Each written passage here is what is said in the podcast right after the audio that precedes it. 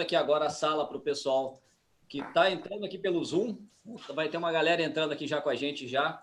Sejam todos muito bem-vindos, muito bem-vindas aqui. E a transmissão também no YouTube, tá transmitindo lá para o pessoal. Vamos dar uns minutinhos aí, 30 segundinhos para o pessoal ir entrando aqui no bate-papo. Deixa eu dividir a minha tela com vocês aqui com essas com esses monstros aqui no bom sentido. E a transmissão também no YouTube. Opa, tá? deixa eu tirar aqui o meu áudio lá do YouTube. Bom, legal, já está sendo transmitido lá ao vivo lá no YouTube. A galera está entrando aqui agora também no Zoom. Então, só uns minutinhos para o pessoal entrar aqui com a gente, para a gente bater esse papo muito bacana, muito legal sobre o departamento de operações de shopping, né? Então, tem muita coisa aí que dá para é, vocês aprenderem aí com essas esferas aqui dentro da área de operações. Meu nome é Reinaldo Lopes, eu sou fundador aqui da Universidade do Logista. Deixa eu voltar aqui para minha tela. Isso, deixa eu dividir aqui, voltar para minha tela rapidinho, só para certificar que está todo mundo aqui na sala. É, bom, vamos lá. O programa Superintendente Faixa Preta, tá? Ele faz parte da Universidade do Logista, é o primeiro grupo de negócios aí direcionado para gestores de shopping do Brasil. E normalmente a gente se encontra uma vez por mês. Só que com esse negócio de pandemia agora tá todo mundo aí é, muitos sem saber o que vai acontecer semana que vem, o que vai acontecer daqui a dois, três dias é, daqui uma semana, daqui um mês, enfim. Então, o que, que eu estou fazendo aqui agora? Eu estou antecipando é, e tendo encontros aqui a cada é, três, três encontros, na verdade, por semana, para a gente começar a discutir alguns pontos e para realmente ter esse transbordo de conteúdo para você que é gestor de shopping. Então, você que é gestor de shopping, por exemplo, está em um shopping em uma cidade que ainda não abriu e não tem previsão de abertura. Qual que é o tamanho do ganho para você aprender com as pessoas, com gerentes de operações que estão botando a mão na massa e já abriram? Você percebe o tamanho do ganho que você tem quando você começa a ter esse tipo de troca? Então, é exatamente isso que eu quero proporcionar aqui para vocês. Então, a gente já falou com os superintendentes, a gente já falou sobre inovação em tempos de Covid, é, a gente já falou sobre esse novo normal que está vindo por aí. Então, tem muita coisa legal vindo por aí. É, e hoje a gente vai ter um encontro aqui muito bacana com o pessoal da área de operações. Então, são gerentes de operações que botam a mão na massa, vão lá para casa de máquinas, sujam a mão de graça, de graxa, muito possivelmente, aí no, no seu dia a dia, e eles vão compartilhar tudo isso aqui com vocês. É, antes de começar efetivamente com o encontro, tem uns recados muito rápidos aqui. É, eu tenho conversado com muitos gestores de shopping, tá? É, com muitos gerentes, muitos gestores, muitos auxiliares, analistas. Eu tenho conversado com uma gama de profissionais de shopping por aí. E por que, que o Reinaldo Diabo você me traz uma foto de, um girino num, lago muito raso aí? Cuidado com o raso, tá? Eu conversei com algumas pessoas, com, com algumas três, quatro pessoas que me falaram a, a, a seguinte frase. Reinaldo, eu vi lá que você está postando os vídeos e tudo mais, eu vi lá o encontro dos superintendentes, o pessoal falou muito bem, mas, cara, quase duas horas de encontro, eu não tenho tempo para isso. Esse local aqui não é conteúdo raso, aqui a gente vai falar de um conteúdo extremamente profundo e denso, e realmente você tem que estar preparado. Ninguém faz um MBA em 5, 10 minutos, em videozinho de 5, 10 minutos. Para você ter acesso a um conteúdo desse, que na minha opinião vale mais que um MBA, e olha que eu tenho dois na, na, na, na carreira aí para falar, para comparar o ganho que você tem em uma hora, uma hora e meia, no caso, que vai ser o tempo desse bate-papo aqui é, em uma hora e meia de bate-papo com quem está botando a mão na massa, o ganho que você tem é muito mais valioso, na minha opinião, chega a se comparar praticamente com o MBA. Então, não tem como você pegar todo o conhecimento do Hamilton, por exemplo, que está nesse bate-papo com a gente, todo o conhecimento do Genuíno, todo o conhecimento da Geisa, que são excelentes profissionais, todo o conhecimento que eu também eu trago para cá, no, no, no, sem falsa modéstia, eu trago alguma coisa legal para cá, para esses encontros. Então, não tem como você conduzir, pegar todo o conhecimento desses quatro, dessas quatro pessoas aqui, bater no liquidificador e te dar uma pílula onde que você vai consumir 10 minutos, você vai, vai resolver o seu problema. Então, aqui o conteúdo ele é profundo, tá? Então, ele é para quem realmente está disposto a aprender e quer aprender. Eu tenho certeza que em uma hora de uma, em uma hora e meia de bate-papo aqui, você vai aprender muito mais é, e vai ser muito mais barato para você do que você simplesmente abrir o seu shopping e, caramba, esqueci de comprar, por exemplo, o termômetro, né? A gente estava conversando aqui agora com o pessoal mais cedo, é, algumas coisas, os detalhes simples, pequenos, que você vai economizar e você vai ter um ganho imenso aí. Então, aqui realmente o conteúdo ele é muito, muito, muito profundo, tá? É, eu quero fazer um convite para vocês para conhecerem lá depois o canal do Telegram Superintendente Faixa Preta. É, eu estou segurando o pessoal lá, vou começar a entregar muito conteúdo de valor lá para você que é gestor de shopping. Então, você vai acessar, manda um direct para a gente, manda um e-mail para a gente depois, é, que eu mando para vocês esse link para não ter que digitar ou tira um print da tela, enfim, tá ok? E o Instagram da Universidade do Logista é instagram.com.br Universidade do Logista. Se você estiver assistindo esse conteúdo agora, se fizer sentido para você, se estiver fazendo sentido, tira um print da tela, já faz uma postagem lá nos stories, marca os amigos, é, convida outros gestores de shopping para participar daqui também. Em primeiro lugar, ele vai te agradecer, você vai levar um conteúdo de valor para ele e você contribui aqui para que o canal cresça cada vez mais e estimule a gente a cada vez mais trazer esses conteúdos de valor aqui. É, entenda que esse é uma hora e meia de bate-papo, ele requer praticamente uma semana de planejamento. Então, não é simples assim, olha, eu vou ligar aqui, clicar e vou fazer uma live. Não, tem todo um planejamento por trás. E quando você leva essa mensagem para outras pessoas, você ajuda, que você estimula. Se você ainda não conhece o site da Universidade do Logista, eu vou te convidar para conhecer, tá? Então, essa aqui é a página principal lá do site. A gente tem aqui, só dar uma, uma micro navegada aqui. É a parte para lojista, esse aqui é o programa de assinatura da Universidade do Logista. Esse aqui é um curso de alto desempenho, tá? A gente liberou de graça para os lojistas, então fica à vontade em compartilhar de graça para os seus lojistas e do seu shopping. É uma forma que a gente encontrou aqui de contribuir, não só com o mercado de shoppings através dessas lives, mas também com os lojistas dando conteúdo de extremo valor de graça para esses lojistas, tá? É, e falando de shopping, tem aqui o programa Superintendente Faixa Preta, que na verdade esses encontros aqui fazem parte desse é, programa Superintendente Faixa Preta, e também a mentoria Shopping Digital. E tem uma surpresa bem legal chegando aí na, nos, nos, próximos dias, mas daqui a pouco eu falo para vocês. Já falei muito aqui né, inicialmente, estou passando aqui para minha tela aqui. É, pessoal, Hamilton, Genuíno, Geisa, em primeiro lugar, gratidão imensa por vocês estarem aqui com a gente agora, contribuindo, trazendo realmente um valor de é, extremo valor, um conteúdo de extremo valor que vai ajudar imensamente a indústria de shoppings do Brasil. É, eu vou passar em primeiro lugar a palavra para vocês para fazerem uma breve apresentação, para falarem um pouquinho da carreira de vocês, um, dois minutinhos aí, e a gente realmente vai entrar aí nessa parte desses bastidores aí, que é o que está todo mundo querendo saber sobre como é que foi essa, esse processo todo aí de bastidores em época de Covid. Hamilton, você está o primeiro da lista aqui, muito bem-vindo, meu amigo. Aí, eu, eu coloquei todos vocês no mute, tá? Então eu estou tirando aqui, quando quiser falar, só clicar na tela aí para tirar do mute, para todo mundo ter essa, esse bate-papo nosso. Vai lá, Hamilton. Boa tarde a todos. É, Reinaldo, uma honra, cara, uma honra estar contigo, né? Geise e Genuíno, essas feras aí. Eu sou Hamilton Bernardo Pereira, trabalho há 23 anos no mercado de shopping center. Minha formação é administração e recursos humanos. Já rodei o país na gestão de shopping, trabalhei como gestor de segurança, gestor de operações, superintendente, marketing, comercial. Então, sou um apaixonado pelo mercado e atualmente sou gerente de operações do grupo é, Tacla e Curi, aqui no Catuaí Paládio, de Foz do Iguaçu. É uma honra estar com vocês. Poxa, maravilha, a honra é nossa aqui. É, Geisa, na verdade o Genuíno está na frente aqui, mas vamos colocar as damas, não, não foi em primeiro, mas vamos passar aqui, depois a gente vai para o Genuíno. Seja bem-vinda. Geisa, deixa eu só falar uma coisa para você. Momento de desabafo aqui, tá? É, eu já tra... A Geisa é uma das profissionais de operações é, que eu mais admiro no, no, no Brasil. E, Geisa, eu vou te confessar uma coisa que nem você sabe. A primeira vez que eu te vi, deu vontade de te matar, tá? Imagina aquela fase pré-operacional de shopping, a gente estava no escritório fora do shopping ainda, e aquela correria recebendo lojista, o shopping inaugurar alguns dias depois.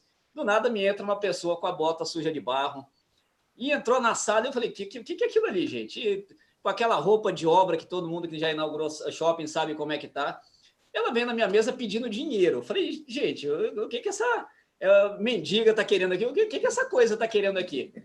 E é uma profissional que eu aprendi a admirar de uma forma muito forte, muito grande. Eu não sei se ela já teve outros, na época eu era gerente financeiro, se ela já teve outros gerentes financeiros em momento de crise querendo entrar em subestação para aprender. Então, assim, eu colei nela literalmente. E, assim, hoje eu sei muita coisa de operação e é graças a você. Então, quero deixar aqui a, meu agradecimento aqui é, publicamente para você, porque o, o, pouco que eu entendo de operação hoje foi muito que eu aprendi com você aí, você foi muito generosa comigo. E eu não sei se você sabia que eu já tive essa vontade de te matar.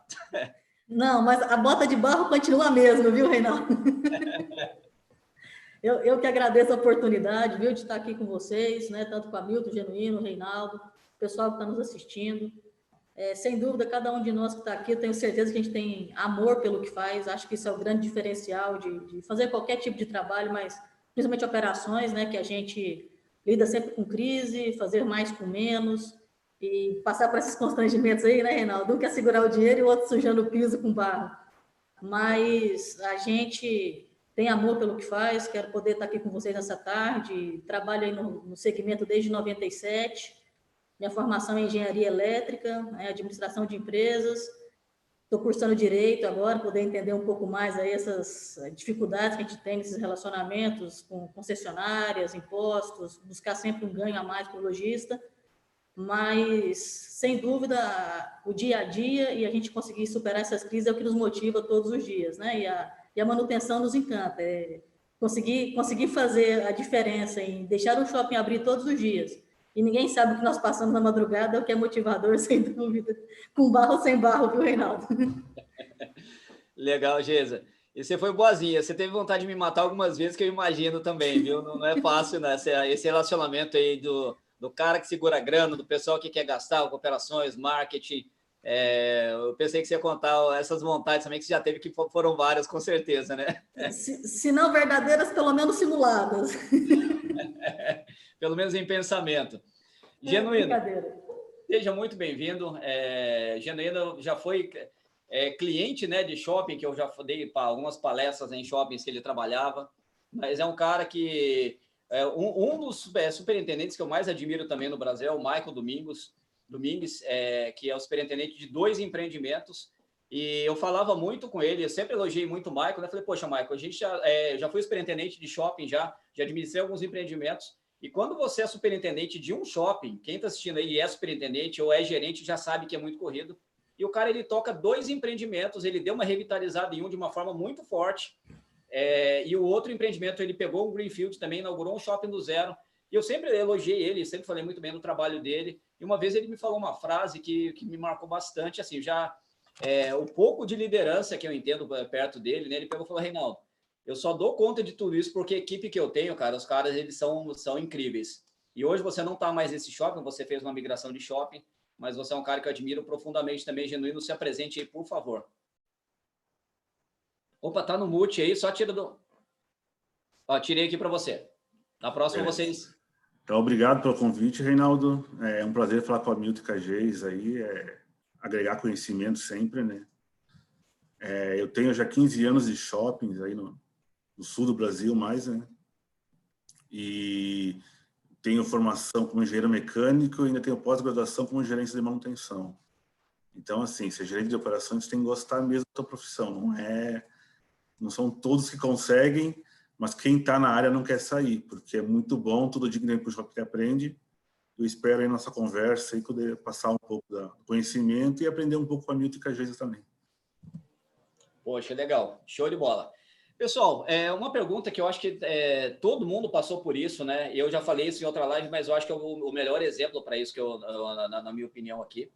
O UFC, não sei se vocês conhecem, se vocês já assistiram alguma luta, mas quando aquele lutador ele recebe aquele soco no, no queixo que ele apaga e ele acorda ali alguns segundos depois, ele está meio sem saber aonde, o que está acontecendo, né? Eu acho que o Covid ele acabou sendo mais ou menos um baque desse porte para todo mundo Ninguém imaginava em sã consciência, há 40 dias atrás, ninguém imaginaria que, poxa, a gente ia chegar a um ponto de simplesmente fecha todos os shoppings no Brasil inteiro. É, como foi para vocês assimilar, em primeiro lugar, essa notícia de caramba, amanhã o shopping não abre mais? É, e qual foi o tempo de reação que vocês tiveram? Por quê? É, eu percebo que até hoje, tá, a gente já está aí praticamente com. Eu confesso que eu não estou contando o tempo aqui, é, mas acho que já tem mais de 30 dias já que a gente está com shoppings fechados aí. É, e algumas pessoas, alguns superintendentes que eu tenho falado, alguns gerentes de operações de marketing, é, muitos milhares de lojistas no Brasil, acho que ainda estão nessa, nesse mesmo sentimento de ainda estar tá meio apagado ali sem saber o que fazer. Qual foi o tempo de reação de vocês? É, quando, que, quando que a ficha caiu de que, caramba, eu vou ter que ficar parado? E como foi esse processo para vocês entenderem aí? É, aí fica à vontade, não vou ficar falando, é, passando para cada uma palavra, fica à vontade de tirar do mute, conversar. A gente está aqui como se fosse no, é, eu tenho a liberdade de falar com vocês, são todos amigos. A gente está numa mesa de bar conversando aqui, é, descontraidamente, sobre o ramo, de, sobre o, o setor de operações. Fique à vontade em falar. É, eu acho assim, Reinaldo, a, a, dificuldade maior foi porque o shopping raramente fecha, né? A gente não está acostumado a estar com o shopping fechado. É, o aviso aqui foi dado dia 17 de março para nós, dia 18 estava fechado. Nós ficamos dia 18 de março até o dia 22 de abril, quando ele reabriu, fechado. E nesse período foi um aprendizado. Nós precisamos fazer várias manutenções e preparar toda a equipe para o retorno, porque a gente sabia que amanhã poderia abrir. Então, o dia seguinte poderia abrir. Estava só aguardando sair a portaria, né? E foi isso que nós fizemos. É, é, é óbvio que não é bom, mas para nós foi um aprendizado também para poder se preparar para o futuro. Sem dúvida. É, eu tive uma experiência desse tipo há um tempo atrás. Eu estava em Cascavel Nós tivemos um problema na cidade com gripe suína, nós ficamos com três dias do shopping parado, já foi difícil. Imagina esse tempo todo que a gente ficou parado, né? O que a gente fez foi, de imediato, é, começar a trabalhar com as equipes operacionais tudo aquilo que foi possível, né? A gente passou aí os 30 dias quase fazendo muita coisa boa, como nós estávamos comentando, não é, Genero? Aqui no, no condomínio, nós também tivemos a mesma situação. Um aviso no dia 17, fechamento no dia 18. Continuamos fechados até hoje, sem previsão de reabertura. A gente imaginava o fechamento vendo a situação global, a, os exemplos que estavam vindo em outros países, né, como é que estava se operando, é, cumprindo aquele processo já de higienização, de cuidados. Mas quando do fechamento e quando a ficha caiu, é quando você coloca assim: ó, você está em home office. Você precisa tirar a sua equipe e a gente sabe que a gente trabalha com shopping 24 horas aberto ou não, cuidados com torre de, de ar-condicionado, redes de esgoto, e todo um, um, preparativo aí para a gente falar assim, como trabalhar home office, como que eu vou me reinventar e motivar essa equipe estando home office. E continuamos até hoje ainda nesse processo, visto que o condomínio está fechado. Mas acho que a ficha caiu mais para a gente quando a, a situação de ter que fazer adequação de equipes e trabalhar home office nessa. Como fazer manutenção operacional home office. Beleza, você já antecipou uma pergunta que está na minha lista aqui para fazer. Porque a hora que o pessoal, o pessoal de financeiro é simples, é relativamente simples, tá? Você faz um acesso remoto, você deixa cada um trabalhando na sua casa, você faz reunião por Zoom, é, por é, vários aplicativos hoje existentes por aí, é, até por WhatsApp mesmo, né? Hoje você permite fazer uma chamada ali com algumas ou com mais pessoas.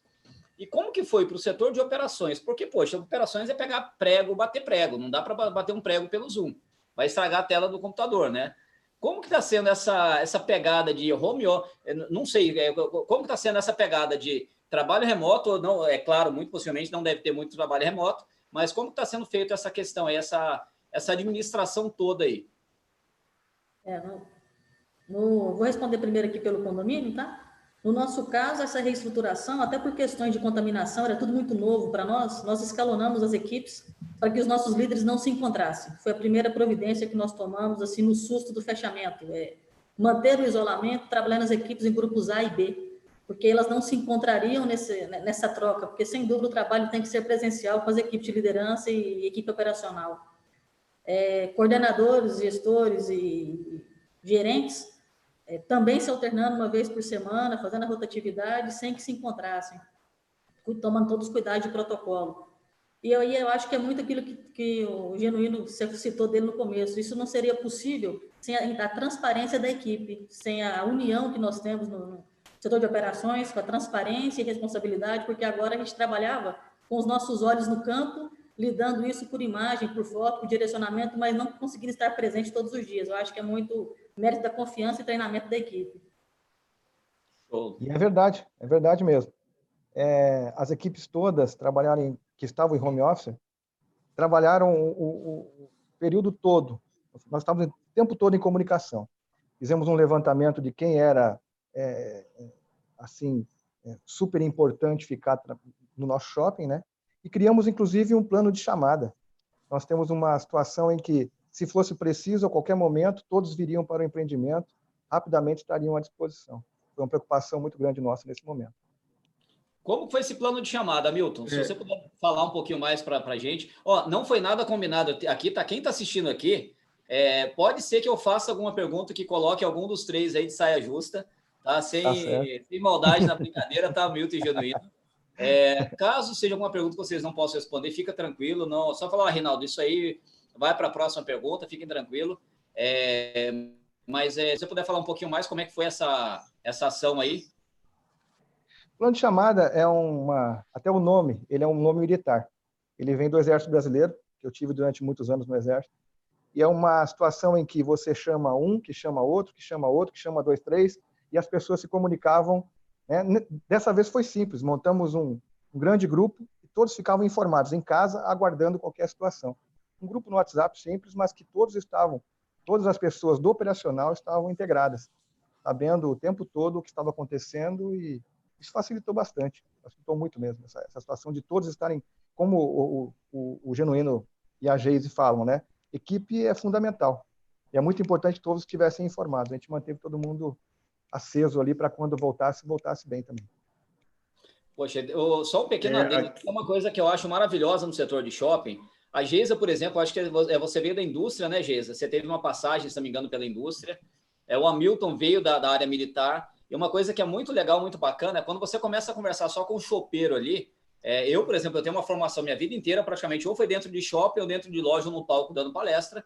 É, então, sempre foi nessa, né, né nessas três vertentes. Aí a gente começa a ter contato, por exemplo, com o militar, que, poxa, traz uma cultura militar para o segmento de shopping e consegue implantar umas coisas legais. Então, acho que quem está assistindo aqui já, é, já, já tem agora essa nomenclatura aí, ou se não tinha esse processo, esse plano de chamada, já fica o aprendizado aí.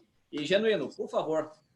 É, aqui a gente fez uma, um rescalonamento, né? mudou a escala, deixou uma equipe mínima no shopping, porque apesar de estar fechado, tem que manter ele. E aí trabalhava em casa, fazia reuniões, conversava via WhatsApp, ligava, a equipe toda sempre era informada e deixava ciente do que estava acontecendo. Conforme nós fazendo alguma alteração, informava todo mundo. E as reuniões que a gente fazia com superintendência, com a diretoria, já era repassado para a equipe para que todos fossem informados. Então, é, o principal disso tudo é que você confia muito na tua equipe, né? A minha equipe ela é bem preparada, então era muito mais tranquilo lidar do que se eu tivesse entrado num shopping e não conhecesse ninguém, né? Então, é, quem é novo no shopping ainda tem um pouco mais de dificuldade, mas para nós daqui a gente conseguiu preparar tudo e deixar o shopping pronto para reabertura. E uma outra coisa falando sobre equipe agora também. Quem está assistindo a gente aqui, tá? Fica à vontade aqui no Zoom. Ele tem um campinho chamado Q&A. Então clica aí nesse campo, pode mandar sua pergunta para cá, tá? A gente vai é, reservar um tempinho aqui para passar a pergunta para eles. Pode ser uma pergunta pontual ou pode de repente ser uma pergunta para o grupo. Fique à vontade. É até uma forma de aproveitar essa consultoria grátis aí desses três feras aí, aí para dentro do seu shopping. É, muitos falou, né? Tanto para lojista, para gestor de shopping e tudo mais poxa, a gente vai ter que fechar e a partir de agora o que, que vai acontecer? Poxa, vamos dar férias para todo mundo. Algumas pessoas fizeram isso, eu é, sei de alguns setores de operações que ficaram praticamente só o gerente de operações, eu tive contato com alguns empreendimentos que fizeram isso, e alguns outros não. A gente vai parar aqui, vamos é, realmente aproveitar para fazer aquela manutenção pendente. Como é que foi isso dentro do shopping de vocês? Vocês chegaram a dar férias é, para alguém, é, ou não deu férias, já partiram logo para essa manutenção preventiva? Como é que foi isso? É, aqui no, no Iguatemi e Florianópolis, a gente deu primeiro um, um afastamento né, para quem era grupo de risco, diminuiu a escala né, das pessoas, e depois, quando teve que estar prorrogando muito a paralisação ali, né, fechado, a gente começou a dar as férias. Então, deu primeiro 20 dias, e aí, se continuasse, ia ser dado mais 10 dias. Como o nosso voltou em 35 dias, a gente conseguiu, sem demitir ninguém, a gente conseguiu manter a, a equipe com férias ou está, trabalhando aqui, né? Então, para nós não teve tanto problema. E os fornecedores negociamos com todos eles. Então, todos reduziram as equipes, a gente conseguiu reduzir os valores também, e aí, conforme acordo, eles iam trazendo algum serviço ou outro e realizando. E as maiores manutenções a gente conseguiu antecipar. Então, nesse período de manutenção subestação, trocamos todos os filtros dos chillers, de, de fan coil, de ar-condicionado, gente deixou o shopping preparado, né? Pronto para quando ele fosse reabrir. Esse que era o objetivo principal. E deixa eu só emendar dentro dessa, dessa mesma pergunta, a equipe muito possivelmente de limpeza, é, e, a de segurança não sei se faz parte do guarda-chuva de vocês, mas a de limpeza possivelmente sim. É, como é que vocês fizeram também? Meio que deram uma pausa no contrato, é, com certeza deu uma reduzida boa na equipe. Como é que foi essa pegada também para a equipe de para os terceirizados aí de terceirizados ou orgânicos, tá? De, de limpeza. É aqui aqui em Foz nós temos tu, é, todas as equipes orgânicas, né? a gente reduziu ao máximo e foi muito rápida a ação da, do quadro gerencial, né? A comando da superintendência, nós colocamos de imediato as pessoas de férias e ficamos com o, o essencial para manter o shopping. Esse essencial entrou pessoal de manutenção para controlar a elétrica, controlar ar-condicionado e desligar né, o que fosse é, possível, e também pessoas da limpeza e um quadro de segurança que pudesse é, é, garantir né, a segurança do empreendimento. Foi isso que foi feito. Mas foi muito rápido. As pessoas já entraram em férias e foi muito bom porque a gente aproveitou e, e já colocou as férias que não estavam em dia, tudo em dia. Foi muito, foi muito, muito assim, é, importante essa ação rápida. Né? É, no, no Minas Shopping também não foi diferente de, dos casos, né? Primeiro grupo de risco, depois as férias da equipe que era possível, antecipação de férias mas como a gente ainda não tem previsão de abertura e a necessidade de fazer as reduções dos custos de encargos comuns, não foi possível é, seguir sem a redução. Então, houve redução de cargo, e no período de uns 20 dias, quando o pessoal voltou de férias, também trabalhando de forma escalonada, em 12 por 36, mas nesse período nós já, já tínhamos que fazer demissões é, tratando pelo quesito de custos condominiais. Não, não, não temos ainda previsão de reabertura. Né? É, a equipe que ficou de limpeza baseada em desinfecção do condomínio, porque o condomínio não para, né? tanto para as equipes orgânicas quanto os terceirizados, essas manutenções como já foi citado aí, a gente pode antecipar algumas coisas, mexer de escada rolante, elevadores, aquilo que depende de parada é, é o momento ideal. E mesma coisa o delivery, que também está ativo naquilo que é alimentação. Então, o serviço de limpeza e infecção ele continua ativo, mas trouxe para o mesmo, mesmo processo de férias e redução de quadro. Poxa, legal. É um, é, bom, o, aí a gente começa a entrar numa outra pergunta aqui que também estava previsto, e até o Álvaro comentou aqui, né? Qual foi a média de, de redução de percentual de custo condominial, é, condominial durante o período fechado? E a gente está falando porque, assim, quando a gente fala de redução de condomínio, uma das primeiras coisas que vem é a energia, que a gente sabe que vai cair drasticamente, só que você tem um problema da demanda contratada, né? Então não é simplesmente, ah, eu vou economizar energia, como em casa, por exemplo, se eu fechar e não ligar o chuveiro durante um mês, eu vou economizar ali, sei lá, 50%, dependendo da, da, da, casa aí. Mas quando a gente fala em shopping, a gente começa a entrar nesses, nessas é, contas maiores, né? Que você tem uma demanda contratada, não é simplesmente, olha, não usei, mas eu vou preciso pagar. Como é que foi esse relacionamento aí com as concessionárias? É, e aproveitando, já pegando um gancho também nessa questão de, de reduções gerais aí de custos condominiais, visto que parte da equipe não pôde parar, né? Aqui, é, vou começar, aqui houve a situação de redução, né, da parte orgânica, é, algo em torno de 30% da parte operacional. Isso para os orgânicos. Nos terceirizados, numa meta de 50% de redução, visto que a gente não tem aí esse plano de reabertura. É, na parte de energia, todas as negociações possíveis de redução, mas isso depende muito de ANEL, eles estão muito unidos aí quanto a essa questão de ninguém se pronunciar ainda quanto a essa deliberação. A gente não tem ainda redução, é, expectativa de redução de demanda. É, para a parte de concessionárias de água é, é mais fácil, porque a, geralmente a regulamentação ela é estadual, fica mais fácil as tratativas, mas de energia elétrica bem, bem complicada essa redução, então ainda fica um custo elevado.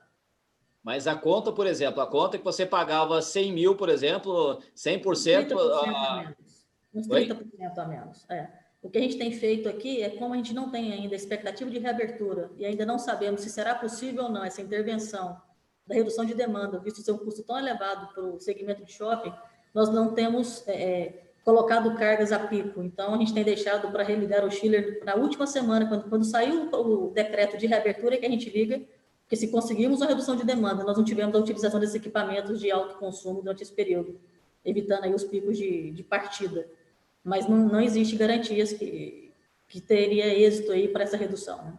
Mas se tiver, a gente está fazendo de tudo, conservando a, a curva de, de consumo lá embaixo. Legal. É, aqui, aqui também nós tivemos redução de pessoal, cerca de 25%. Né? E ainda temos, estamos prevendo alguma coisa em termos de suspensão. Já abrimos e estamos estudando a suspensão de alguns contratos. Né? Com relação à energia, nós tivemos um, um, um recuo muito grande, a última conta veio 50% da, da conta anterior, porque o shopping estava fechado. Né? Muito difícil é, é o que, ela, o, o, o que a Geis falou também, a negociação está muito complicada ainda, a gente não está sabendo bem o que vai acontecer. E em todos os parâmetros, né, após o fechamento, essa parte de RH também, né, algumas normativas foram sendo criadas, muita coisa é, que ninguém sabe e o governo vem, vem soltando aos poucos aí, criando possibilidades para o empresário, né? É isso aí. É, a gente não reduziu ninguém da equipe, né, como eu falei antes. Então, a gente manteve a equipe toda, está contratada, continua. O que a gente fez foi ligar para todos os fornecedores e pedir redução de valor. E todos foram bem proativos nesse ponto. Todos reduziram. É, em média, 50% a maioria dos contratos a redução que é para manter pelo menos o pessoal deles, entendeu? Então, eles estavam tirando lucro e, e outras taxas. E o principal mesmo, e é na parte de energia, o nosso é Mercado Livre, então a, a local, ela parcelou as faturas, né, em até 12 vezes, E a, a nossa vendedora de energia, a gente fez um cálculo que ela recomprava o que o nosso lucro tivesse consumido. Então, a gente conseguiu uma redução também. É, claro que nunca é o ideal que a gente quer, porque está fechado, né? Mas vai dar uma redução de, do valor do condomínio. A gente não conseguiu fechar um valor total, mas a gente sabe que vai ter uma redução. Poxa, legal. É, tem uma pergunta que já estava prevista aqui, a Maria Tereza também é, reforçou aqui. Os shoppings que reabriram, essa pergunta vai para o Milton e para o Genuíno. É, vocês que já reabriram, conseguiram manter essas reduções condominiais? Como é que foi essa, esse retorno aí com essa, com essa redução de despesas? Só que, bom, é, é, eventualmente, quem é novo no mercado, de repente, se tiver alguém que não seja de shopping, é que shopping, na verdade, é um grande cabide de emprego, só que não, né? Então, geralmente as equipes são muito reduzidas ali, você não tem folga para nada. É assim que os shoppings funcionam, então você tem ali realmente uma equipe extremamente enxuta, e a gente vê uns baques desse, opa, agora, poxa, vamos cortar aí 30%, é, como a Geisa comentou, vamos cortar isso, vamos cortar aquilo. E esse retorno, quando vocês voltaram, é, é no caso do, do, do, Genuíno, acabou não cortando a equipe, né? Mas como é que, mas os custos condominiais foram cortados, como é que está sendo esse retorno, tanto para o Milton com relação à equipe e contratos, e no caso para o Genuíno aí com a parte de contratos? Como o Genuíno falou, contratos também, a gente fez negociação, estamos negociando muita coisa ainda também, mas com relação às equipes e esses 25%, o que facilitou o processo é que nós abrimos também em horário reduzido. E aí a readequação das escalas, né, com gente é, diminuída, né, com menos gente nas nossas equipes, fez com que isso fosse possível. Esse horário reduzido fez com que a gente pudesse manter um padrão muito bom de qualidade e acertar as equipes reduzindo o efetivo. É, aqui a gente tem equipe de férias, né? Então não retornaram todos ainda, vão retornar semana que vem. O nosso, nosso horário de, trabalho também está reduzido, né? Das 12 às 20, aqui está aberto o shopping. É, os terceiros, os, os, fornecedores, o desconto era esse mês ainda, então a partir do mês que vem que a gente vai renegociar isso aí com eles, né? Então, por enquanto, a gente conseguiu manter tudo. É, só que a gente abriu faz só cinco dias, sete dias. Então, vamos completar agora, ver como é que vai ser para poder recalcular todos esses valores de condomínio. Legal. É, me conta uma coisa sobre a, parte de obras aí. Vocês comentaram sobre alguma questão de manutenção ou outra, porque é muito fácil falar, né? Poxa, tem dinheiro sobrando aí para todo mundo fazer obra à vontade, fazer aquelas, aquela pintura de fachada dos sonhos. Como é que vocês estão lidando com isso? Porque, querendo ou não, manutenção gasta dinheiro e a gente está falando numa época que tem que reduzir custos, né? Como é que está o caixa aí? Como é que os gerentes financeiros estão lidando aí com vocês aí? Vocês estão passando muita raiva neles aí? Como é que está isso aí? Aqui no, no Iguatemi a gente fez várias reuniões aí sobre valores e custos e está tudo alinhado, tá? O que estava previsto está sendo feito, a não ser que seja algo muito novo, uma, uma reforma nova, algo assim que a gente segurou um pouco. E, mas não teve problema nenhum assim até o momento. E, e como a gente reduziu teve uma redução boa no condomínio, então acabou até não, não faltando dinheiro em si, né? A gente está só controlando para ver como é que vai ser com os lojistas agora, mas não tive nenhum problema sério assim até agora. E as obras de loja, as lojas continuaram fazendo. A, parou as duas primeiras semanas, mas depois o governo aqui liberou e as obras continuaram. Então, as sete lojas estão em obra aqui, elas continuam em obra sem, sem problema nenhum. Aqui, aqui a gente, o que é obra legal, obra de condicionante, elas continuam, né? aquilo que tem as contrapartidas com, com, os órgãos legais não tem como a gente reduzir, isso não estava no decreto, então o que era obra civil e condicionante continua. O que é melhoria, conservação, nós não estamos fazendo, é, visto que a necessidade de reduzir o valor da despesa mensal, então aquilo que a gente tem previamente orçado para as melhorias de conservação, nós seguramos, ficou somente o que é essencial, para que a gente consiga aí dar o, o máximo rendimento possível, o máximo abatimento possível no valor condominial mensal. Então, nós praticamente freamos aquilo que era conservação e melhoria nesse momento, para a redução imediata de valor de despesa mensal. Nós aqui também estamos é, da mesma forma que a Geise comentou. É, tivemos redução, sim, e nas melhorias e, e, e conservação, a não ser para manter o essencial realmente. É isso que a gente está fazendo. Perfeito. É, algum de vocês aí contrata energia no Mercado Livre? O Afonso Lobato, lá de Belém, grande abraço, é, Zé Afonso. É, alguém aí tem, tem, tinha algum tipo de contrato no Mercado Livre? Como é que está esse ajuste, se tiver por aí? Aqui é Mercado Livre. Aqui a gente fez um, é, como eu falei antes, é, a gente tinha uma multa prevista para o consumo abaixo de 10% ou acima. Essa multa foi retirada porque baixou muito o consumo e aí a gente vendeu a energia que a gente não, não consumiu. Né? Então, feito um acordo que ficou bom para ambas as partes, tanto para a concessionária quanto para nós. Legal. Aqui da mesma forma, só que nós não tínhamos multa e fizemos da mesma forma. É isso mesmo. Aqui também Mercado Livre, não sem multa por essa questão da flutuação aí no abaixo do consumo mínimo, mas não fizemos ainda a venda de energia. Estamos negociando ainda essa sobra e, e a demanda ela é devida. Então, a demanda foi um parcelamento, a demanda contratada da energia do Mercado Livre, um parcelamento em 12 vezes para 2021. O parcelamento da demanda ou o parcelamento do valor financeiro? Da demanda, do valor de demanda. Entendi. É, existe a redução financeira, mas não que não existe o, o pagamento a ser feito. Ele fica é, parcelado para 2021, ajudando Legal. aí esse período de retomada econômica de 2020. Então, resumindo, a gente vai ter um ano de 2021 aí, tem que ter uma, uma retomada forte, porque os custos condominiais é, certamente vão ser aumentados aí também nesse futuro por dessa, dessa paralisação. Estão conseguindo jogar a conta lá para frente, né? Para esses três meses que está sem, sem venda, a gente conseguiu jogar esse valor para 2021 em 12 vezes. Legal. Hamilton, Genuíno, se quiserem comentar alguma coisa? Não, aqui também, energia que parcelado, né, o que tivemos que pagar, a, a, essa diferença que deu entre a, o consumo e a compra depois da, da, energia ali. E agora vamos parcelar também com a concessionária local, a Celesc, né? Em 12 vezes aí. E o que a gente puder parcelar, a gente vai parcelar para poder diminuir esses gastos inicialmente aí para depois conseguir retomar a rotina normal, né? Mas por enquanto a gente está tentando fazer o possível, gastar o menos possível para para não onerar o condomínio do, do shopping inteiro.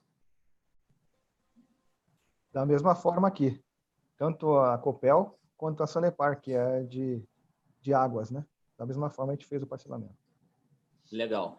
Tem uma pergunta do Atos, Atos Oliveira aqui. É, como os equipamentos estão lidando com semi-isolamento de algumas áreas? É, ele comenta que tem shopping que não pode fechar 100% e como tem sido essas áreas é, essas, é, tem sido gerir nessas né, áreas segmentadas dos, dos, equipamentos. E aí entra numa outra pergunta que estava previsto para fazer aqui também, é o seguinte, é, primeiro, se o Departamento de Segurança está sob o guarda-chuva de vocês, é, e como é que está sendo feito esse controle de acesso no shopping, porque a gente sabe que tem que reduzir a equipe, tem que reduzir um monte de, de custos ali, mas eventualmente, os, acredito que com vocês também, os lojistas estão continuando tendo acesso aí dentro do shopping para fazer algum tipo de movimentação na loja e tal. Como está sendo feito essa, esse controle de equipamentos, pessoas, enfim? Sim, aqui comigo eu trabalho com limpeza, manutenção e segurança. Jardinagem também. E como o Genuíno comentou, é, ele vai começar agora a fazer a, a medição da temperatura. Nós já estamos fazendo desde a abertura, né? O espaçamento das pessoas também, em todos os halls de entrada, tem o, a demarcação de solo com esse espaçamento. E uso de máscara aqui é obrigatório. Todas as pessoas é, é, precisam estar usando máscara para adentrar o empreendimento. Menores de 14 anos não podem entrar no empreendimento.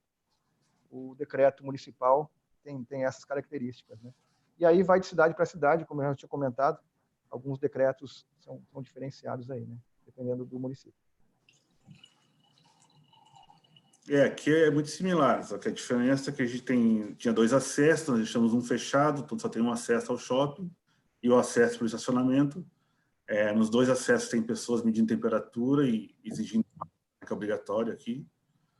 É, até as, as 12, quando o shopping está fechado, é só funcionários e fornecedores, então todos são triados, né? ninguém entra aqui sem autorização. E com os clientes a gente vai sempre recomendando, né? É, os conselhos, tem vários cartazes de entrada, tem isolamento, tem é, identificação no piso de, de, afastamento, tem identificação nas escadas rolantes, tem identificação no kart eletrônico. Então, em tudo gente colocou e colocou o, o álcool sanitizante de 70% em todos os locais. Então, o shopping está bem, com a comunicação muito boa assim, nesse ponto, entendeu? Então, é, até o momento não tivemos problema nenhum. E o que continua, que foi um decreto anterior, uma portaria anterior, é que o delivery, os motoboys continuam não entrando no shopping. É, o restaurante leva até o motoboy do lado externo do shopping. Né? Então, só isso que é continua pela portaria anterior. É, aqui com relação ao delivery não, não ocorreu essa exigência. O que é interessante ressaltar é que a praça de alimentação nós diminuímos de mil lugares para 390. Espaçamento entre as mesas, acho que você fez aí também alguma coisa, né? É, aqui com o shopping fechado ainda, então a gente está aguardando o decreto municipal, mas já estamos atuando em todas as recomendações que a gente tem visto em outros estados, como Paraná, né, Florianópolis, aí vocês, Santa Catarina.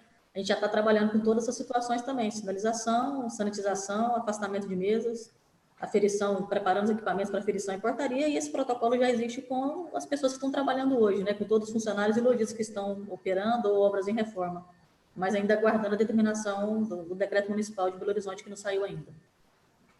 Que legal.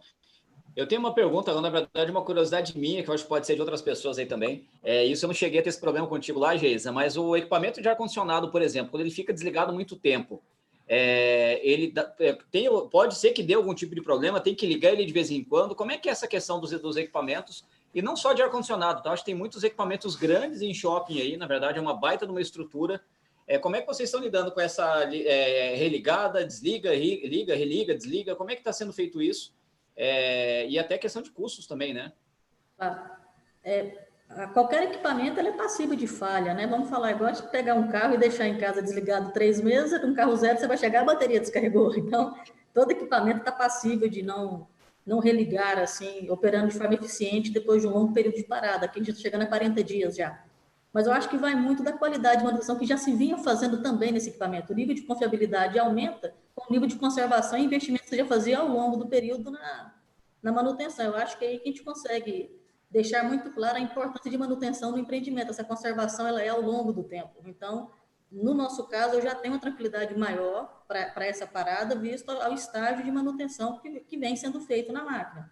Mas, sem dúvida, tem que ligar antes, principalmente o ar-condicionado nosso, que é refrigerado a água, então inibidores de água, limpezas de torre, é, inibidores para proliferação de alga, tudo isso tem que ser muito bem trabalhado. Mas eu não, eu não tenho receio do equipamento não voltar, mas sem dúvida você tem é, manutenções necessárias para um retorno eficiente, vamos assim dizer, né? Hoje o que nós temos feito aqui é inibidores na, na água, limpeza das torres, que nós já fizemos já, é, a partida do Chile, a gente segurou nesse, nesse tempo para, se tivermos redução de energia na demanda, para que não tivesse o pico de registro desse Chile na partida, então foi uma decisão econômica, vamos assim dizer, deixar a partida só mais para próximo de uma reabertura, que não está sinalizada ainda, mas é, existem cuidados para se retomar, mas o medo da máquina não partir ou qualquer problema maior, eu acho que ele não vem da parada, ele vem de uma falha consecutiva do, do em si. Legal. Perfeito, a Geise comentou bem. Mantendo a manutenção preventiva ali, e foi o que eu fiz, a gente entrou em contato com a empresa que fornece a manutenção preventiva do Chile, e ele só pediu para deixar energizado, que alguns óleos têm que estar aquecidos antes da gente religar. Então, esse foi um detalhe importante que a gente manteve realmente. É, aqui a gente religou os equipamentos de vez em quando, ele religava para funcionar, para não ficarem parados, na escada rolante, principalmente elevadores a gente religava ali um pouquinho por dia e desligava. Não todo dia, mas a cada três, quatro dias a gente religava. E o Chile, como tem muita loja de... Tinha loja de chocolates aqui, né? E aí a gente tinha que deixar ligado um Chile pelo menos. Mas assim, set point alto, era só mesmo para para poder manter as lojas, né? Então, e a administração trabalhando também. Então, mas não usava nem 30% do Chile, ficava bem baixa a capacidade, né? E, e os demais equipamentos, como a gente testava direto, manutenção está aqui, tem manutenção, fazia verificações diretas, não, não chegava a ficar parado totalmente todos os dias, entendeu? Mas isso a gente controlava para ele ter um gasto a mais. Detalhe importante que a gente, a gente também focou muito foi na manutenção dos fancóis, porque a qualidade do ar seria muito importante no retorno. Então, nós mantivemos também o shopping arejado durante todo o período, abrindo aquelas portas de emergência, né? E ligando os fancoils é, é, é, em tempo, de tempo em tempo, para poder fazer essa, essa renovação do ar do shopping. E a só pegando o gancho aqui numa última numa pergunta também do Jefferson. É, e o sistema de filtragem de ar-condicionado, vocês só aproveitaram para dar essa manutenção toda? É, e algum, algum ponto específico para completar sobre essa, o sistema de filtragem do sistema de ar? Aqui a gente mudou a periodicidade só, tá? A gente está trocando agora mensal todos os filtros. E, como falou a Milton ali, a gente aumentou também a renovação do ar. Então, o que antes era ali 27, 20, 30%, agora está em 70%, 70% de renovação, para trocar mais parte do shopping, entendeu? É, e os filtros é isso, então trocando todo mês. Quando ficou um mês parado, ele resolveu trocou, fez a manutenção geral em todas as máquinas. E está tudo novinho, assim, para funcionamento, né?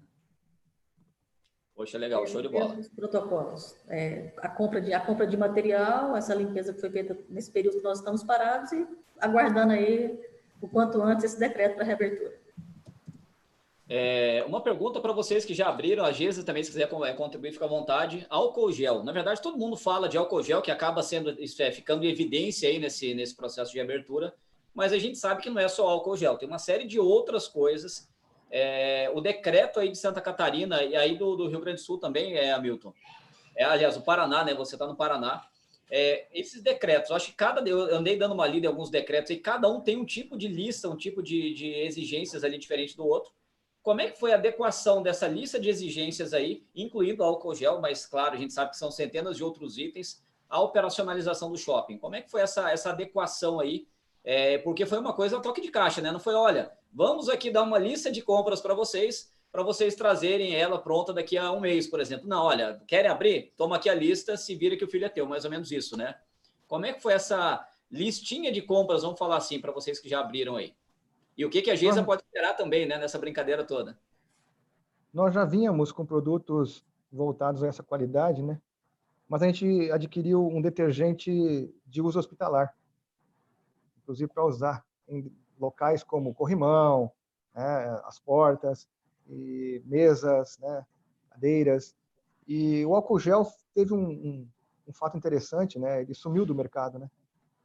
Obviamente a procura foi muito grande, né? assim como os próprios termômetros de medição de temperatura, que subiram de 250 reais para 600 a mil reais agora no mercado e você não encontra. Bem interessante essa situação dos termômetros, né? Como o próprio Genuíno falou que estava com dificuldade de encontrar, comprou antes, né? Mas quem está comprando agora está com dificuldade. É aqui, aqui como ficou duas semanas mais ou menos funcionando já com álcool sanitizante, né? Porque quando começou a o problema do Covid, a gente já se preparou, preparou o shopping para isso. Então, a gente já tinha espalhado a, o suporte para o é. no shopping inteiro. A portaria só exigiu algumas coisas a mais, mas, assim, nós estávamos atendendo muito mais do que a portaria pediu. A gente colocou também tapetes na entrada, é, que tem um produto que as pessoas pisam e já limpam o sapato ali, entendeu? A gente colocou uma enfermeira na entrada, medindo a temperatura e aplicando álcool gel em todos que entram tanto na entrada de pedestre quanto na entrada de estacionamento. É, a gente faz, fez uma sanitização no shopping inteiro. Nós uma empresa, ela passou um produto no shopping inteiro, assim, garantindo que não teria o vírus aqui, teria começado do zero. Então, só se o vírus entrasse, né? Não ia ter no shopping no momento. E aí, ao redor de caixas eletrônicos, caixa de pagamento, tudo foi colocado suporte de, de, de álcool, né? Aqui é um álcool sanitizante de 70%, e agora a gente implantou também uma botoeira na, no caixa do estacionamento, ali no, no cartão, que é automática. É só aproximar a tua mão, vai liberar o cartão, não tem o toque no botão. Então, algumas coisas estão até melhorando no shopping devido ao problema do, do Covid-19. E o teu cartão é de papel? Já é de papel? Não, é de cartão, cartão mesmo. Cartão, cartão... Nós temos o, temos o cartão papel aqui. De plástico. Né? É. é. Temos o vezes papel. você tem que apertar o botão, né? Nossa, aqui dá um, a gente vai, fez um sensor ali para não apertar mais o botão. É, nós utilizamos uma pessoa que assim que, que ela entra com o veículo, apertou o botão e sai em direção ao estacionamento. Ali tem um, um grupo de pessoas ali com o termômetro e o álcool gel, e ali ela já faz a sanitização e segue. É isso. É, aqui a gente não está com abertura ainda, estamos nessa fase ainda de implantação, né? Disse, o condomínio está fechado, mas é a mesma situação. Dispensa, um shopping de 50 mil de ABL, nós estamos com 104 dispensas distribuídos ao longo do mall e áreas técnicas.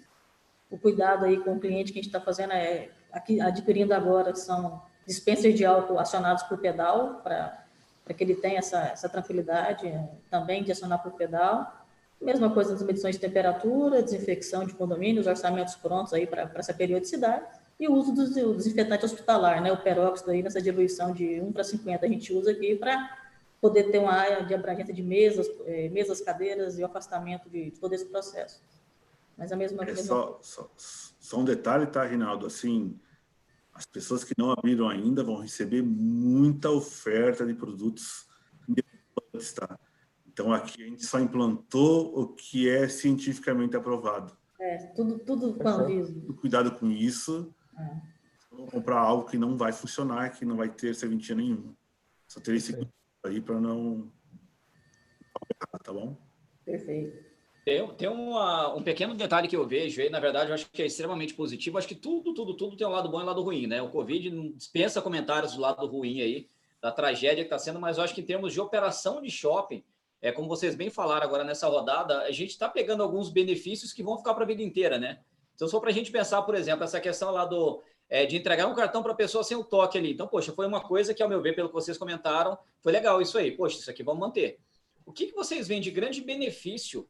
É, e entendo pelo lado positivo quem está assistindo aí, tá? Não é que, olha, o Reinaldo falou lá na live que, meu Deus do céu, o Covid-19 foi positivo. Pelo amor de Deus, não é isso. É, não peguem trechos da conversa, tá? Mas o que, que vocês acham que fica, operacionalmente falando, para dentro, de, dentro dos shoppings do Brasil inteiro?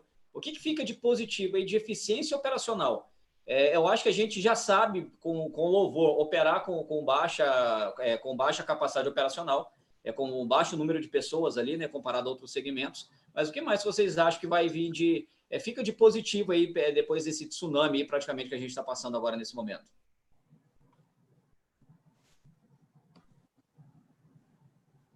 Eu acho assim que no, no, dia a dia, o que nós estamos aprendendo agora é algo que ele não conseguia prever nem que a gente se esforçasse muito anteriormente, entendeu? E o que vai ficar mais assim é essa qualidade maior ainda com limpeza e sanitização. Então, assim, cuidar, a gente na verdade está reeducando todo mundo a lavar as mãos de novo, né? Parece algo tão simples e normal, mas é algo que voltou a, a, a cobrar muito. E a limpeza que a gente faz hoje, assim, está tão fina e com uma qualidade tão grande que para nós até provavelmente vai manter muita coisa. Então, assim, o que nós aprendemos mais aqui, como lidar com, a, o cliente em si e com os lojistas, foi que na hora de uma crise, todos tentam colaborar, entendeu? E isso foi muito importante. Então, assim, a equipe de marketing aqui fez um trabalho no feriado, que foi liberada a portaria, que a gente conseguiu colocar todos os avisos de comunicação no dia seguinte. Então, assim, foi algo que elas fizeram um milagre aqui dentro, entendeu? Então, a gente conseguiu ver que mesmo a dificuldade, a gente consegue se sobressair. E para nós foi muito gratificante saber no fim do dia que está tudo feito, tudo realizado melhor do que a portaria estava pedindo até. Então, isso aí leva para nós mesmo, é um aprendizado nosso, né? Perfeito, perfeito. E aqui da mesma forma. O que eu acho que vai ficar nessa pós é que as pessoas, como no Japão, a pessoa pega uma gripe ou está com algum problema de garganta, já usa máscara, isso vai, vai acontecer até com uma questão cultural, né, de eu não passar para o meu próximo o que eu estou sentindo ou o que eu estou passando ali, né. Então, eu acho que isso vai ficar também. O uso da máscara vai ser uma coisa mais frequente no nosso, no nosso país aí também. Sem, sem dúvida, mudança cultural, né? Essa mudança é. cultural do nosso comportamento, do nosso colaborador, do nosso cliente, e que vai nos exigir mais também junto aos nossos prestadores, os nossos cuidados pessoais e como receptores aí de cliente também vai mudar, porque o nível de exigência cultural sobe, o nosso comportamento também. Então, eu acho que a gente já não, não vai trabalhar mais numa situação natural sem, sem entender que a desinfecção, que os pontos de, de, de contaminação, que os acessos de lavabo em praça de alimentação, é, são, são coisas que vão, vão mudar, talvez, aí nessa, nesse custo-benefício, né? Vai, vai ter essa preservação, acredito sim, que vai contribuir muito para a saúde da população como um todo, independente do Covid. Poxa, legal. Perfeito. É, os shoppings de vocês eu não conheço ainda o Catuaí, mas o Iguatemi eu conheço, conheço o Minas Shopping, conheço bem.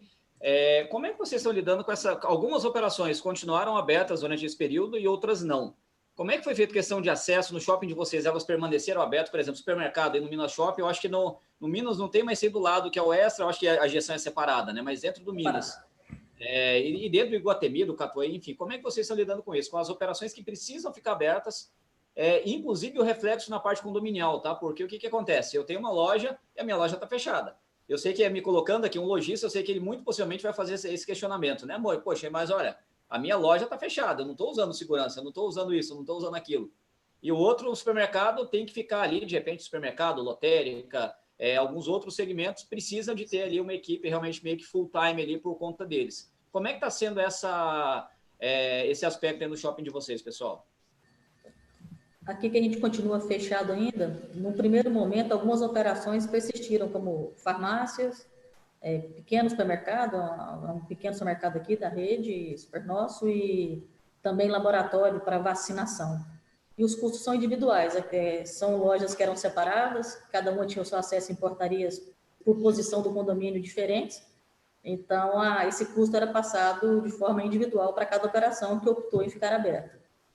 E hoje já grande, grande parte dela já não está mais, ficou somente o laboratório de vacinação. Poxa, legal. Na hora de gerar o faturamento devia ser um saco, né? Meu Deus, não, tem que toda vez, todo faturamento tem que fazer separado isso aí agora, dá graças é. a Deus, né, Geisa? É. Genuíno?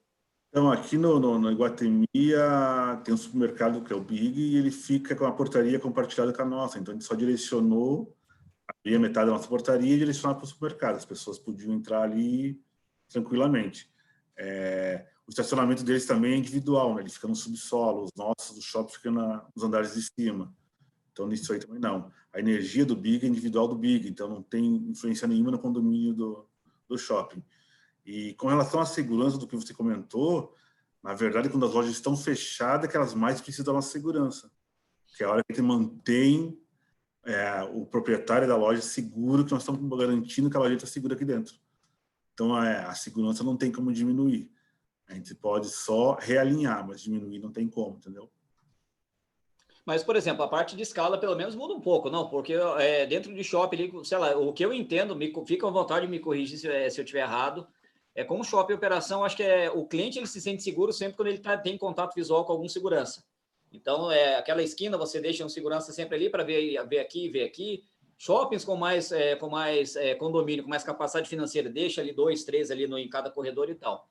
Mas vocês não, não dá para, tipo, ah, eu vou tirar aqui, sei lá, de, de quatro desse piso, eu vou deixar só a central de segurança e um fazendo a ronda, não, não, não conseguiu fazer é, isso? Não, não, a gente, diminuiu a quantidade de seguranças, mas assim, os hum.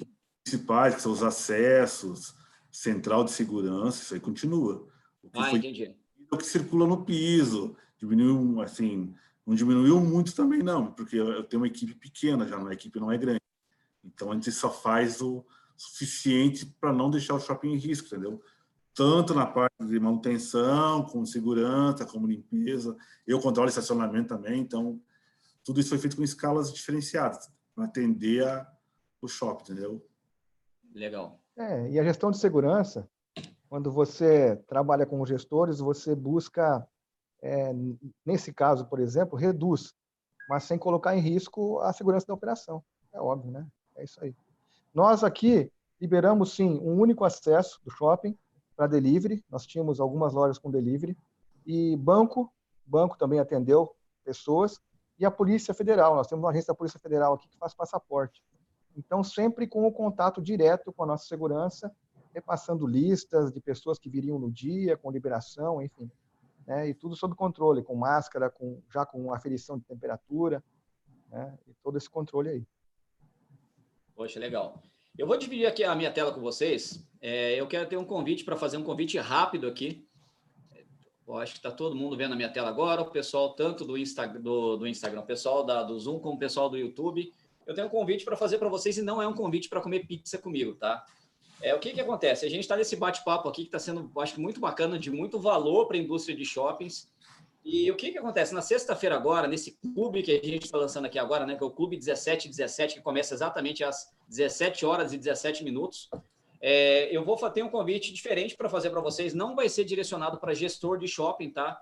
eu vou bater um papo aqui com alguns lojistas que já reabriram. É, e a gente vai fazer uma divisão aqui nesse primeiro momento. A gente vai conversar com o pessoal da área de alimentação. Deixa eu colocar minha imagem aqui.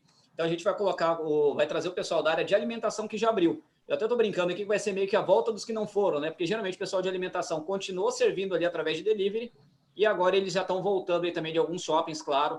É, então eu vou conversar aqui com alguns lojistas que são diferenciados e que já passaram por esse processo de fechamento, entrega de delivery, e agora estão reabrindo para a gente ter uma grande troca de ideias aqui com alguns lojistas aqui que estão com a mão na massa. Eu tenho certeza que isso vai ajudar imensamente, fortemente ali todos os lojistas do Brasil.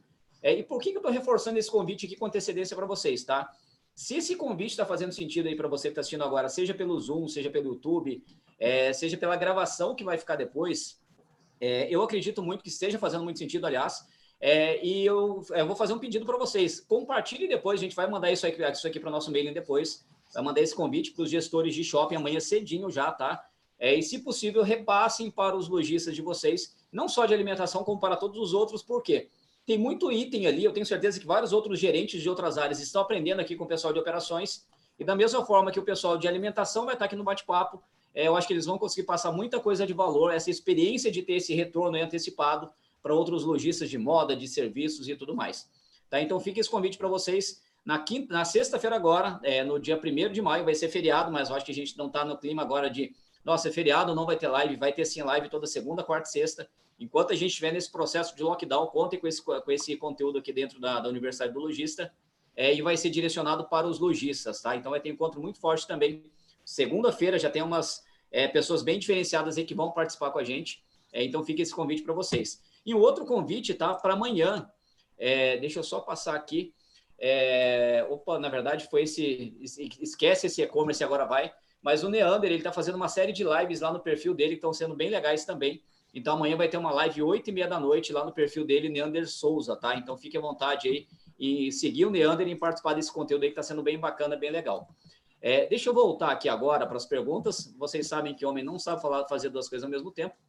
É, tem algumas perguntas aqui que o pessoal está mandando que são, é, são, mais ligadas aqui para a área de manutenção, para a área de mercadológica, como por exemplo a questão de fluxo, é, algumas outras, outras questões. Eu vou pedir para vocês mandarem perguntas ali mais direcionadas para a área de operações, tá? Para a gente realmente sugar o máximo possível aqui esse pessoal que realmente estão aí com a mão na massa dentro da área de operações.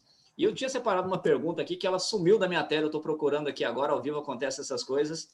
É... Aqui.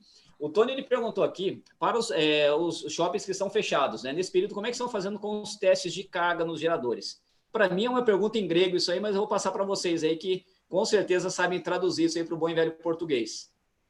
Claro. É, o, aqui nós estamos ainda com o condomínio fechado. Na verdade, o, o, teste em carga nosso, a gente, no plano de manutenção, o gerador ele, ele não roda na ponta, é um gerador que trabalha mesmo só em emergência. Então, ele já era testado semanalmente, a vazio, e a carga que eu tenho hoje no condomínio com ele fechado, ela é em torno de 10%. Então, o que a gente faz é todo, como ele é emergencial, ah, ele é dedicado exclusivamente para emergência. Então, o teste para a gente desse, do, desse modelo do meu condomínio é normal, porque a atuação dele é, é super emergência, que é iluminação, elevadores, escada rolantes, é, iluminação de alta de fuga. Então, isso independe da carga do lojista. Meu gerador não alimenta a plena carga os lojistas. Então, eu trabalho só em emergência e os testes continuam normais semanalmente. É, aqui o nosso também ele é só emergência, tá? Então, é é, fez só o checklist normal dele da semana, é ligado e ele pega só o condomínio também. Não tem, não tem necessidade de fazer um teste em carga toda, toda vez também, não. Né? Quando está só um mês, com um mês fechado, um mês e pouquinho, é, não tem problema nenhum. Aqui da mesma forma.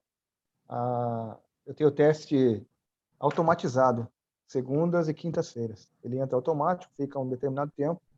Nós temos dois aqui, né? E da mesma forma como vocês, só para emergencial. Legal. É, compra aquisição de equipamentos aí no, no, dia a dia do shopping. Já tinha, claro, todo shopping trabalha com planejamento anual. É, a Geisa que faz os planejamentos aí com o Aurélio, né? Que deve estar assistindo a gente agora. Grande abraço para Aurélio. Veja bem, né, Geisa? Vamos falar aqui agora. É, como é que está essa questão aí de, de CAPEX, né, dessa aquisição de equipamentos? Como é que está essa. Como foi esse impacto para vocês é, com relação a essa aquisição de equipamentos aí no, no dia a dia do shopping? cortou tudo, para tudo, vamos rever do zero. É, vamos continuar com isso aí. Como é que foi essa, essa, essa transição aí? É, aqui nesse momento é tudo parado, né? Então, sim, a gente só vai voltar a fazer compra em CAPEX depois que a gente vê o desenrolar da, das atividades aí. No momento está parada a compra de equipamentos novos. Aqui também da mesma forma? Vai, né? Aqui também da mesma forma, o shopping é relativamente novo, né? E a gente está com isso em stand-by. É isso aí, stand-by. Aqui segue, segue da mesma forma, gente citou no começo, tudo que é conservação e, e melhoria foi suspenso, e essa parte material não está havendo aquisição, e a compra só daquilo que é essencial, seja uma corretiva, pode, possa vir a ser necessária, um, um volante de manobra, alguma coisa que com pouco uso ele pode vir a travar, um reparo de algum vazamento, ou os equipamentos aí para esse combate aí, essa adaptação da, do protocolo de segurança pelo Covid, mas o resto parado. Legal, show de bola. É, sobre o Jefferson fez uma pergunta, essa pergunta foi da Maria, Te, Maria Tereza Lutembark, tá? É, que fez essa pergunta para a gente.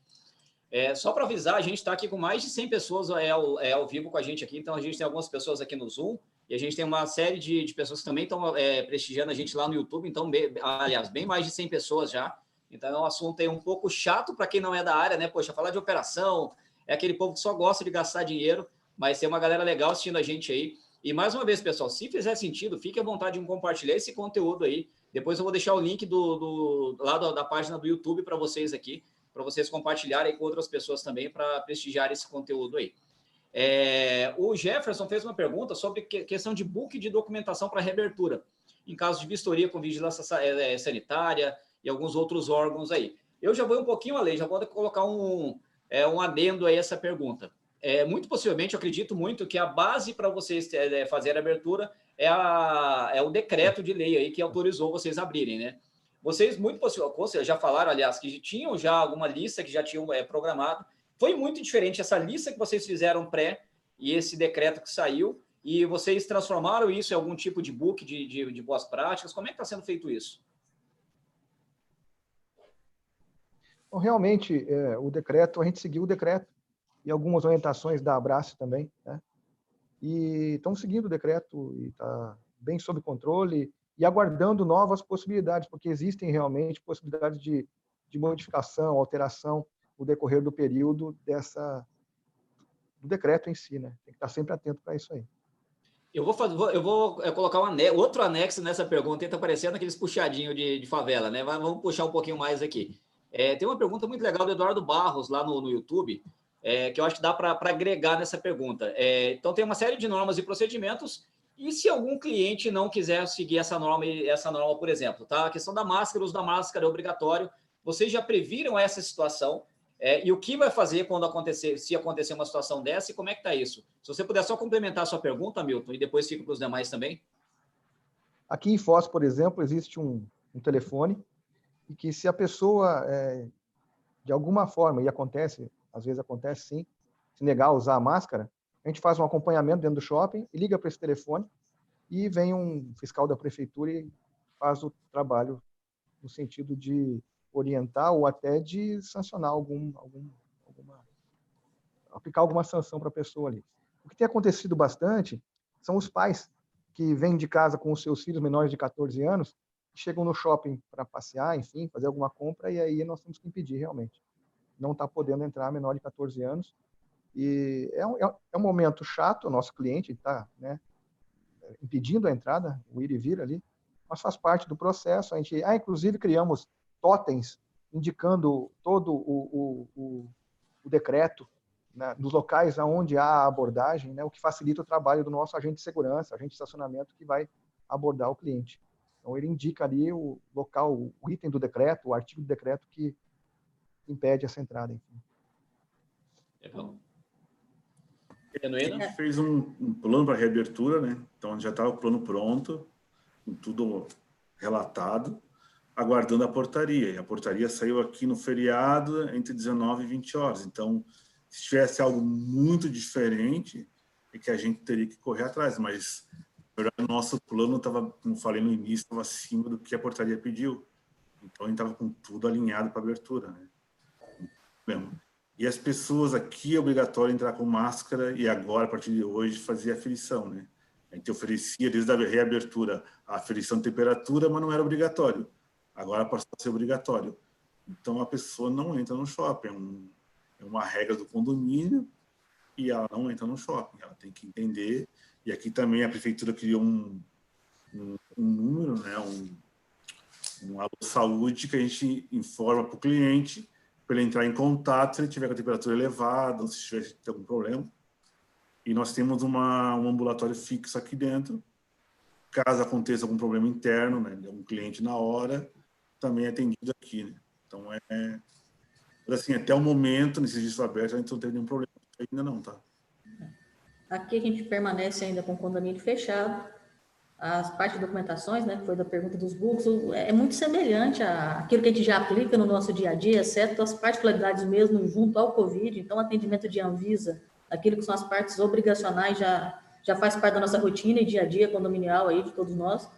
Como é muito rápido o decreto para reabertura, igual o Genuíno comentou, a gente fica com o plano pronto, aguardando o decreto sair para complementar aquilo que, que vier de particularidade, que a gente não conhece o documento emitido ainda mas a gente acredita aí que é muito, muito próximo do que a gente está vendo atuar em todos os estados.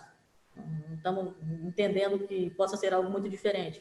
E como o Genuíno citou também, muitas coisas que vão inventando, muitas das ações elas não têm ainda efetividade em Anvisa, como os casos de pensar em túnel de infecção, vai se re, querendo reinventar a roda no momento que você não tem ainda nenhuma efetividade comprovada. Então a gente está trabalhando assim de forma muito segura naquilo que está comprovado e que está sendo atuado em outros estados.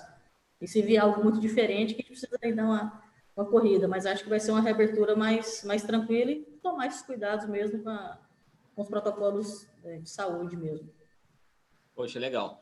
Tem uma pergunta aqui do Hélio Torres, é, que eu achei bacana também. Na verdade, só tem pergunta muito relevante aqui, tá? 90% das perguntas aqui daria para a gente passar aqui uma noite inteira discutindo, mas eu sei que o tempo de vocês é restrito. Também a gente tem o tempo aqui também, não dá para a gente ficar batendo papo aqui o resto da vida. É, o Hélio fez a seguinte pergunta: como está fazendo com o distanciamento dos sanitários? Porque geralmente ali já é um espaço que é um, um do lado do outro. É, eu falo por, por conhecimento, conhecimento de causa masculino, que é o, a, o mictório é um do lado do outro ali. É, e até as cabines ali mesmo, elas são é, bem coladas uma na outra. Foi tomado algum tipo de atitude para isso, para ter um intercalamento? É, como é que foi essa, essa situação dos banheiros? Então, aqui a gente tem banheiros nos três pisos, né? E o banheiro do piso L2, do piso L3, aqui eles têm uma expansão. A gente não abriu essa expansão. Ele deixou as expansões fechadas somente com as cabines é, iniciais. Mas, assim, até o momento a gente não teve nenhum problema, assim, de alto fluxo nos banheiros, no caso, porque as pessoas mesmo estão se controlando, entendeu? E eu tenho equipes de limpeza que passam o tempo todo no banheiro limpando e é, então assim não estamos tendo nenhum problema assim de filas ou, ou todos os boxes utilizando ao mesmo tempo, entendeu? E aqui é, é os banheiros do L foram reformados, eles têm as cabines são tão individuais que elas têm até bancada individual, né? Então assim não tem esse problema de ter contaminação tão rápida. E eu tenho uma pessoa da limpeza que fica girando todos os banheiros, limpando cada, sei, meia hora, 20 minutos, aí que não dá nem tempo de, de ter algum problema maior. É, aqui nós temos dois jogos de banheiros e nós intercalamos os sanitários e como não tem um fluxo tão elevado nesse início, também dessa forma, nós é, desligamos os secadores de mão. Foi uma exigência aqui da, do decreto, colocamos papel toalha. Desligamos também os bebedouros, não deixamos sem acesso ao bebedouro. E dispensa de álcool gel. E eu tenho aqui é, pessoa fixa no banheiro. Então eu consigo manter ele o tempo todo higienizado. Legal. É, Geisa? A gente não reabriu, mas o que a gente está planejando já em toda essa estratégia é a sinalização de piso, é, na retenção das pessoas, trabalhar com ele só a 50%. Tem a pessoa fixa de sanitário também para fazer esse controle, mas que deixe o espaçamento em corredor sem o acesso também, se tiver algum fluxo de acumulação que fique afastado aí a um metro e meio cada um, em sinalizações de piso, e fazendo o controle mesmo de acesso. E a gente não sabe o fluxo, mas a gente tem 12 baterias de sanitários, então também essa distribuição ela, ela é bem pulverizada durante todo o condomínio, né? Mas trabalhando sempre aí, a gente está com decreto, é, decreto não, com sinalização de fazer a 50% de utilização. Bebedouro, mesma coisa, nós desativamos com, e preparamos sinalização de que está desativado pela questão do Covid, e, e a sanitização mais intensa. Legal. É, uma, uma pergunta agora, na verdade, eu acho que a Geisa já me respondeu isso né, mais cedo, quando a gente falou por telefone. Drive-thru, eu acho que em Minas não foi autorizado também, né, Geisa?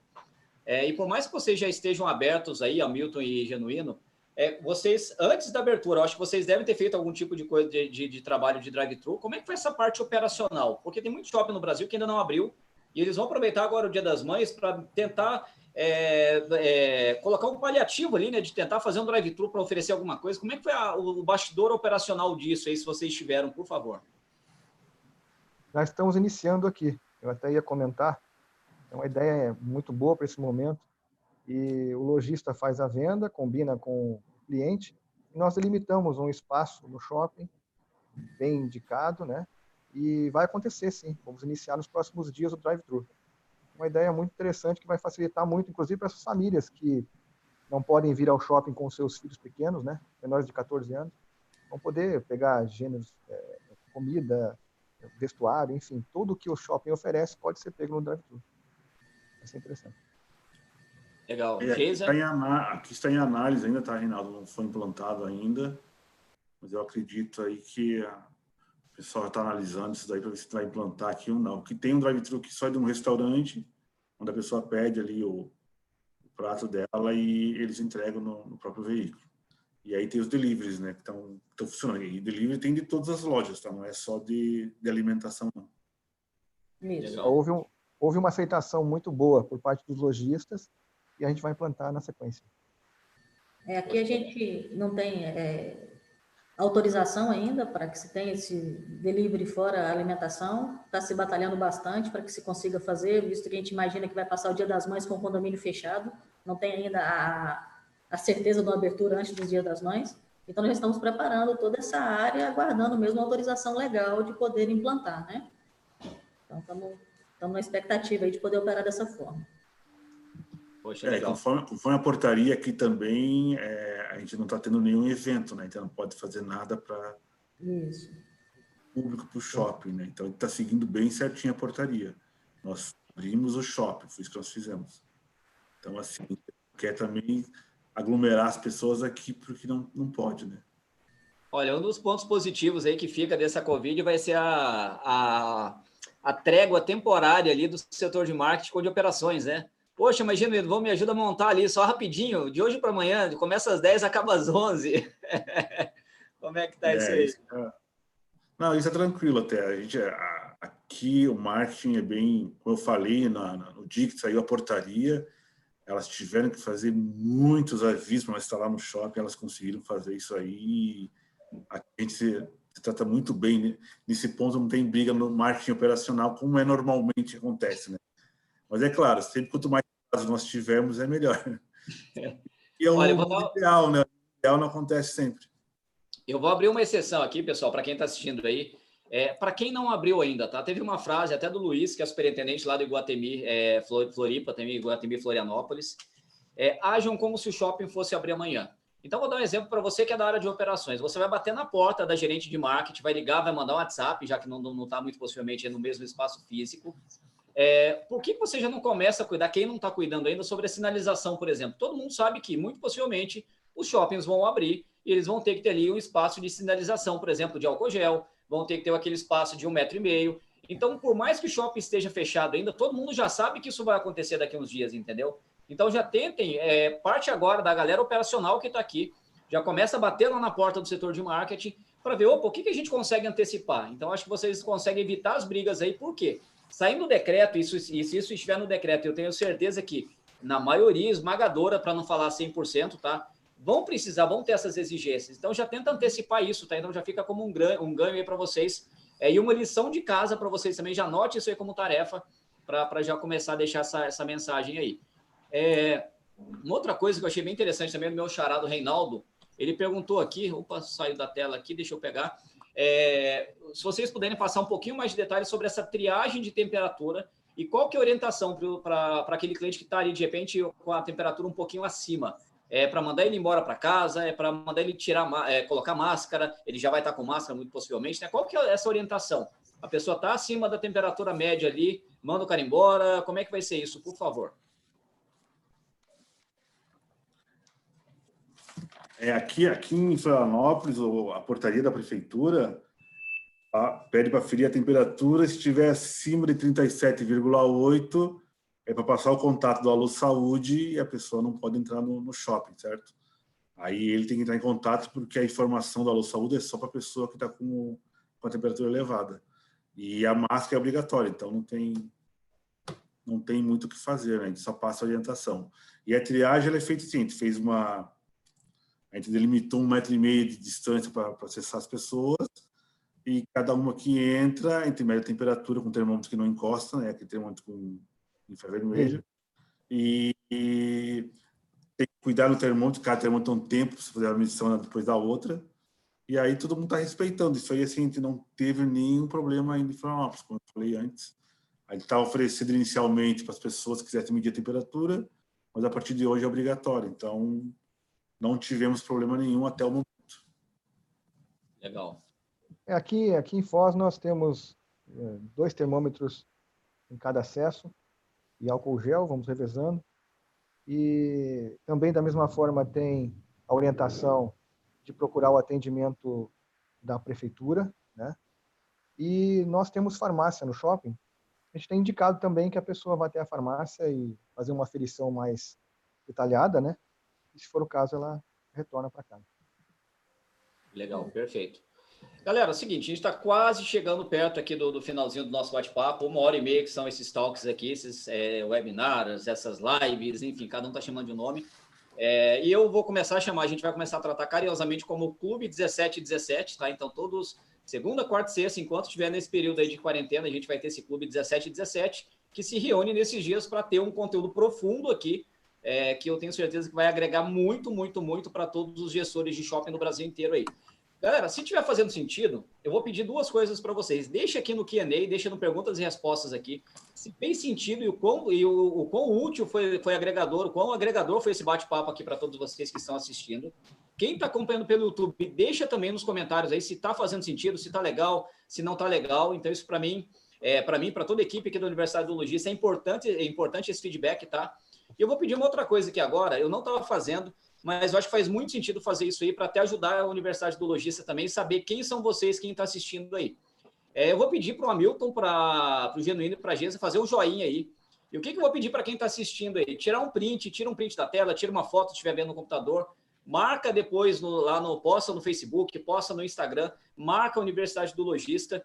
É, se vocês quiserem passar o Instagram de vocês também para marcarem vocês, eu acho que é legal. É, porque é, eu, eu, eu, queria entender, eu queria que vocês deixassem nos comentários também o quanto vale, valeria isso aqui para vocês. Ter esse nível de informação, esse nível de conhecimento antes da abertura, são coisas que o Hamilton, por exemplo, não teve, coisa que o Genuíno não teve, que eles já abriram aí meio que no escuro, né, Genuíno e Hamilton? É, a Geisa está tendo essa oportunidade aqui. É, então, vou pedir para vocês fazerem fazer um joinha aí para a galera postar aí e realmente marcar a Universidade do Logista, marcar os participantes aí e para a gente ir para a última rodada aqui. Maravilha, que essa última rodada vai ser bem legal também. Então, faça um joinha aí, vamos tirar um print todo mundo aí. Fique à vontade. Deixa eu. Aí a gente fica assim para dar tempo do pessoal tirar o print. E cara de bobo todo mundo, mas maravilha. É, última pergunta agora. Hamilton, você está na frente agora de um gerente de operações que está com a, os olhos vendados, ele não sabe quando que ele vai abrir. Qual que é a dica de ouro que você passaria para ele? Cara, faz isso aqui que, poxa, isso aí eu acho que vai te ajudar. Eu queria ter ouvido essa, essa dica, esse conselho aqui é, há 15 dias atrás. Por favor. Aproveita a equipe. Né? A equipe, desde o superintendente, gerente de marketing, gerente financeiro, gerente comercial, façam é, é, brainstorm, né? Leiam, estudem os decretos e as orientações dos órgãos, façam brainstorm e vão, é, é, porque nós todos estamos preparados o tempo todo, nós somos chopeiros, amamos o que fazemos e equipe é fundamental. Façam esse brainstorm sempre. Show de bola. Genuíno, repita a pergunta do Hamilton para você, por favor. Eu acho que o principal é assim, acreditar nas equipes, né? Ninguém consegue fazer nada sozinho, então em grupo é muito melhor para resolver os problemas. Acreditar, todos. É, é amedrontador inicialmente, porque o aviso ele nunca vem com antecedência, ele vem um dia antes ou ele vai vir à noite para abrir no dia seguinte. Mas acreditar que se tiver tudo preparado, você vai conseguir fazer certinho, abrir tranquilo. Não tem, não vai ter nada tão diferente que vocês não consigam atender, mesmo porque normalmente quando abre, abre com horário reduzido, né? Não acredito que alguém vai abrir no horário normal de, de antes. Então, vai dar tempo de preparar. Talvez não consiga fazer todos os avisos com antecedência, mas o que já foi feito antes de fechar o shopping, agora é só tocar e, e seguir seguir que vai tudo certo. Poxa, legal. Geis, eu não posso repetir essa pergunta para você, mas eu vou te dar um presente aqui, eu acredito que possa ser, servir como presente aí. É, pode fazer uma pergunta aí qualquer para o Hamilton, para o Genuíno, pode fazer duas perguntas, uma para cada aí. É, ou se quiser jogar a pergunta para os dois, fica à vontade. É a consultoria free aí dos dois para você, eu estou te dando de presente aí, se os dois me permitem isso.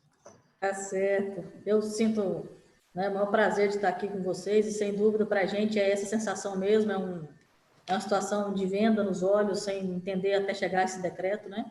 Temos aprendido muito aí com os shoppings já estão abertos e o que a gente está fazendo é exatamente isso, buscando a ideia de cada um. É, é, acho que foi engrandecedor o que o Genuíno já colocou aí, tanto a Milton, né? A rapidez que foi, né? O pessoal do marketing para fazer a sinalização, isso a gente aprendeu aqui de que maneira, vendo a velocidade que foi em outros estados, a gente preparou toda a comunicação sem o número do decreto, então ficou tudo pronto, adesivado, assim que sair o decreto era só só colocar a complementação, vamos assim dizer, de forma mais generalista. E o que eu queria entender é se o fluxo de que vocês esperavam nos shoppings, é, a, gente, a gente tem que preocupar muito com o estoque, com cuidados, com obrigações, principalmente essa parte nova para a gente, que é a parte de, de álcool em gel, seja sachê, seja líquido, e como é que foi essa questão do fluxo que vocês esperavam e do fluxo que aconteceu? A gente sabe que não é momento de pensar em, em, em aglomeração, mas quando a gente abre, tem que estar preparado para atender bem a, esse convidado que vai estar conosco. Né? O que, que vocês entenderam do, da expectativa que vocês tinham da preparação e, e se foi mais é, acometida a chegada desse cliente ou se foi mais invasiva? Olha, é, no nosso caso, o fluxo ele está lento e gradual.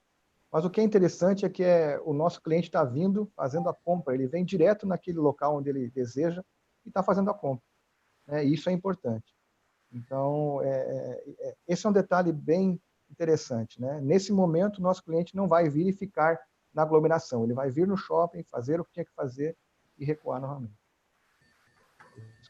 Então, na... é, inicialmente, como tem essa, as pessoas estão muito assustadas com o problema do Covid, elas não estão vindo tanto no shopping, né?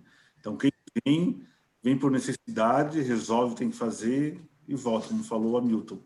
É, o que os lojistas fizeram aqui que foi muito bom e o marketing ajudou, a gente aumentou a entrada dos clientes em loja também, tá? Então, assim, entra o cliente que tem um atendente para atender o cliente. Então, se não tiver, ele aguarda um pouquinho lá de fora. É, isso foi muito bom, porque a gente conseguiu controlar todo o fluxo dentro do shopping e aí não gera nenhuma aglomeração. É, está um pouco mais movimentada, mas sem aglomeração também. E, e, acho que gradativamente as pessoas vão pegando mais confiança. É, o principal objetivo nosso aqui sempre foi saúde e segurança. Então, para nós, abrir que as pessoas tenham a certeza que vão entrar no Iguatemi Florianópolis, que vai estar um ambiente limpo, seguro e que vão se sentir super bem. Então, assim, a gente não pede para não vir todo mundo ao mesmo tempo, mas as pessoas que estão vindo aqui, nós estamos acompanhando e orientando conforme possível. E uma segunda pergunta, claro que nós estamos em estados diferentes, né? Paraná, Santa Catarina e Minas Gerais, mas estamos aqui também para fazer aquilo que é o correto. Nenhum de nós vai trabalhar sem seguir a risca o que é a nossa obrigação legal, nossa obrigação com a Anvisa e o que vier aí nessa parte do decreto. Mas como é que foi a parte de fiscalização? Ainda que a gente trabalhe com toda essa essa orientação e o cumprimento de todas as partes de regulamentação, como é que tem sido a fiscalização nos shoppings abertos? É, aqui no, no, no Olha, shopping aqui a gente já teve fiscalização para ver o que tinha sido feito, né? Porque na portaria não deu um prazo, assim, o shopping tem 48 horas para se adequar, simplesmente foi liberada a portaria. A gente conseguiu atender o que a portaria pediu, mas poderia que tivesse algum item que não atendesse rádio tem fiscalização e a fiscalização é meio frequente, né? Se alguém, vamos uma denúncia anônima, ou se alguém, ou se eles vierem fiscalizar na, todo dia, a gente está sempre aqui aberto Tá tudo feito às claras aqui, né? Não tem nada a esconder. E cada que alguém passa uma sugestão para nós que a gente acha que é boa, a gente implanta. A gente vai melhorando sempre. Mas a situação aqui em Florianópolis, ela está bem em cima. Principalmente em academias, né? Aqui abriu academia também. E, e supermercados mais, né? Então tem um fluxo maior. O shopping já teve fiscalização no primeiro dia, no que a gente abriu, eles já vieram ver. Até eles se surpreenderam, porque já estavam com todos os avisos instalados, tudo identificado. Então, assim, para nós foi muito bom isso aí até. A filtração ela é boa também, entendeu? Ela não tem nada de, de ruim. Ela vai trazer só coisas boas para vocês. Isso que é o mais importante. Eu vou fazer um adendo aqui antes do Hamilton responder. É uma coisa que eu tenho percebido isso em algumas conversas com alguns é, superintendentes. Infelizmente, alguns por questões de agenda não puderam participar. Alguns gerentes de operações são bravos, mesmo são é, muito muito bons no que fazem também não puderam participar. Mas o que eu tenho percebido é, esses órgãos eles estão elogiando muito os shoppings, porque nós temos um nível de organização muito forte, nós temos um planejamento, uma preparação forte que outras áreas não têm, né? Então tem é, surgiu muito, é, tem muita gente levantando. Eu recebi aqui alguns pedidos. Poxa, Reinaldo, faz uma live, faz um bate-papo para saber que, poxa, a culpa é lá dos shoppings de, de, de, Blumenau, por exemplo, que eles abriram e os casos de Covid aumentaram. Gente, é uma irresponsabilidade imensa falar uma coisa dessa. Jamais eu traria um conteúdo desse aqui para discutir isso, por quê? não é só o shopping, o shopping de todos os ambientes, de todas as cidades, eu afirmo isso assim com muita convicção, ele acaba sendo o local mais seguro da cidade, porque é, os executivos que estão aqui e todo mundo que está assistindo a live, todo mundo que está em outros shoppings agora trabalhando, o pessoal sabe que, poxa, o shopping vai tomar todas as precauções, é, inclusive tem, por exemplo, a loja de rua, aliás, é, loja de moda, tá? Depois a gente pode até entrar em um pouquinho mais de detalhe. É, não sei se a Gênesis já estava sabendo disso. As lojas de moda agora, os provadores, por exemplo, não podem mais ser usados, né? Então, o que, que acontece dentro do shopping? Se alguém, se o, se o é, superintendente, se a equipe do shopping em, em, geral não prestar atenção nisso e alguma loja do shopping usar o provador, todo mundo vai pagar o preço. Agora, aquela loja de rua, quem, quem vai garantir ali que ela vai realmente ter esse tipo de fiscalização e não vai permitir usar o provador, né? Então, o shopping ele é o ambiente mais seguro. Então, acho que a gente tem que passar essa mensagem eu acho que é, isso fica muito evidente agora, quando vem o pessoal de equipe de, de fiscalização, nossa, eu vou lá fiscalizar e tal, é, e eles chegam, eles vão ver que realmente está tudo pronto já, porque a gente tem esse nível, em primeiro lugar, de relacionamento com eles, esse nível de antecipação e esse nível de preocupação, né, de corresponsabilidade ali com os lojistas, né? E, Hamilton, desculpa, eu acabei interferindo aqui, mas você ia responder alguma Ótima, coisa. Ótima interferência. Como o Genuíno falou, é, nós estamos preparados e é as claras, né? Tivemos fiscalização aqui nos primeiros dias, com várias pessoas da prefeitura e vários órgãos ali. E muito simples, a gente mostra tudo o que está acontecendo, se de alguma coisa ser corrigida, será corrigido de imediato, né? A resposta é muito rápida. Empreendimento shopping center é isso mesmo, né? Respostas rápidas. E o que eu fiz foi me, me apressar e fazer contato direto com o responsável quando vinha e já está no meu WhatsApp e eu falo com ele a qualquer momento que precisar à disposição e é isso aí, parceria. Poxa, legal, muito bacana. É, pessoal, a gente está chegando aqui no final desse bate-papo nosso. Eu vou pedir um favor para vocês. Gente, se fez sentido esse bate-papo nosso, eu vou pedir para todo mundo que está aqui, olha, se todo mundo que está aqui divulgar, eu vou passar aqui para vocês aqui em seguida, tá? O, é, a página aqui é, que vocês encontram a gravação de todos esses vídeos, todo, todos essas, esses conteúdos que já foram é, colocados aqui. Se todo mundo é, fizer essa divulgação, compartilhar isso com três outras pessoas, eu tenho certeza que vai estimular mais vai trazer mais gente bacana, vai chegar essa mensagem a outros locais aí também. Então, vou deixar o link aqui para vocês no Zoom. Aliás, no Zoom, daqui a uma hora eu vou mandar e-mail para vocês. Fiquem atentos nesse e-mail. É, tem um número de perguntas e respostas aqui, de perguntas aqui que foram feitas que foi muito grande. Eu acho que tem, tem muita gente querendo saber esses detalhes aí da área, da área, da, da área operacional. É, não dá para responder todas as perguntas, até fica uma orientação para os próximos, tá? Eu já tenho passado isso nos e-mails. É, a melhor forma de mandar a sua pergunta é quando faz a inscrição, vocês vão receber o e-mail ali com, uma, com as orientações, com o link para a sala para entrar no Zoom, e ali eu já peço para vocês encaminharem algumas perguntas, tá? Então, quando vocês mandam essas perguntas com antecedência, a gente já consegue se programar aqui e fica muito mais fácil para a gente entrar aqui e, ter um planejamento aqui desse conteúdo. É, bom, é, a gente já passou ali para as considerações finais de todo mundo. Eu vou dar mais um minutinho para todo mundo falar e eu quero agradecer imensamente a Milton é, pelo seu tempo, por ter compartilhado muito conteúdo de valor. E eu faço esse agradecimento não só em nome do Reinaldo da Universidade do Logista, mas eu faço em toda a cadeia, toda a rede, toda a indústria de shoppings, que eu tenho certeza que você contribuiu muito aí para esse bate-papo aí. É, um minutinho, considerações finais antes da gente encerrar aqui a transmissão. Mais uma vez, gratidão aqui em nome, em meu nome, em nome de toda a equipe da Universidade do Logística e toda a indústria de shoppings aí para você.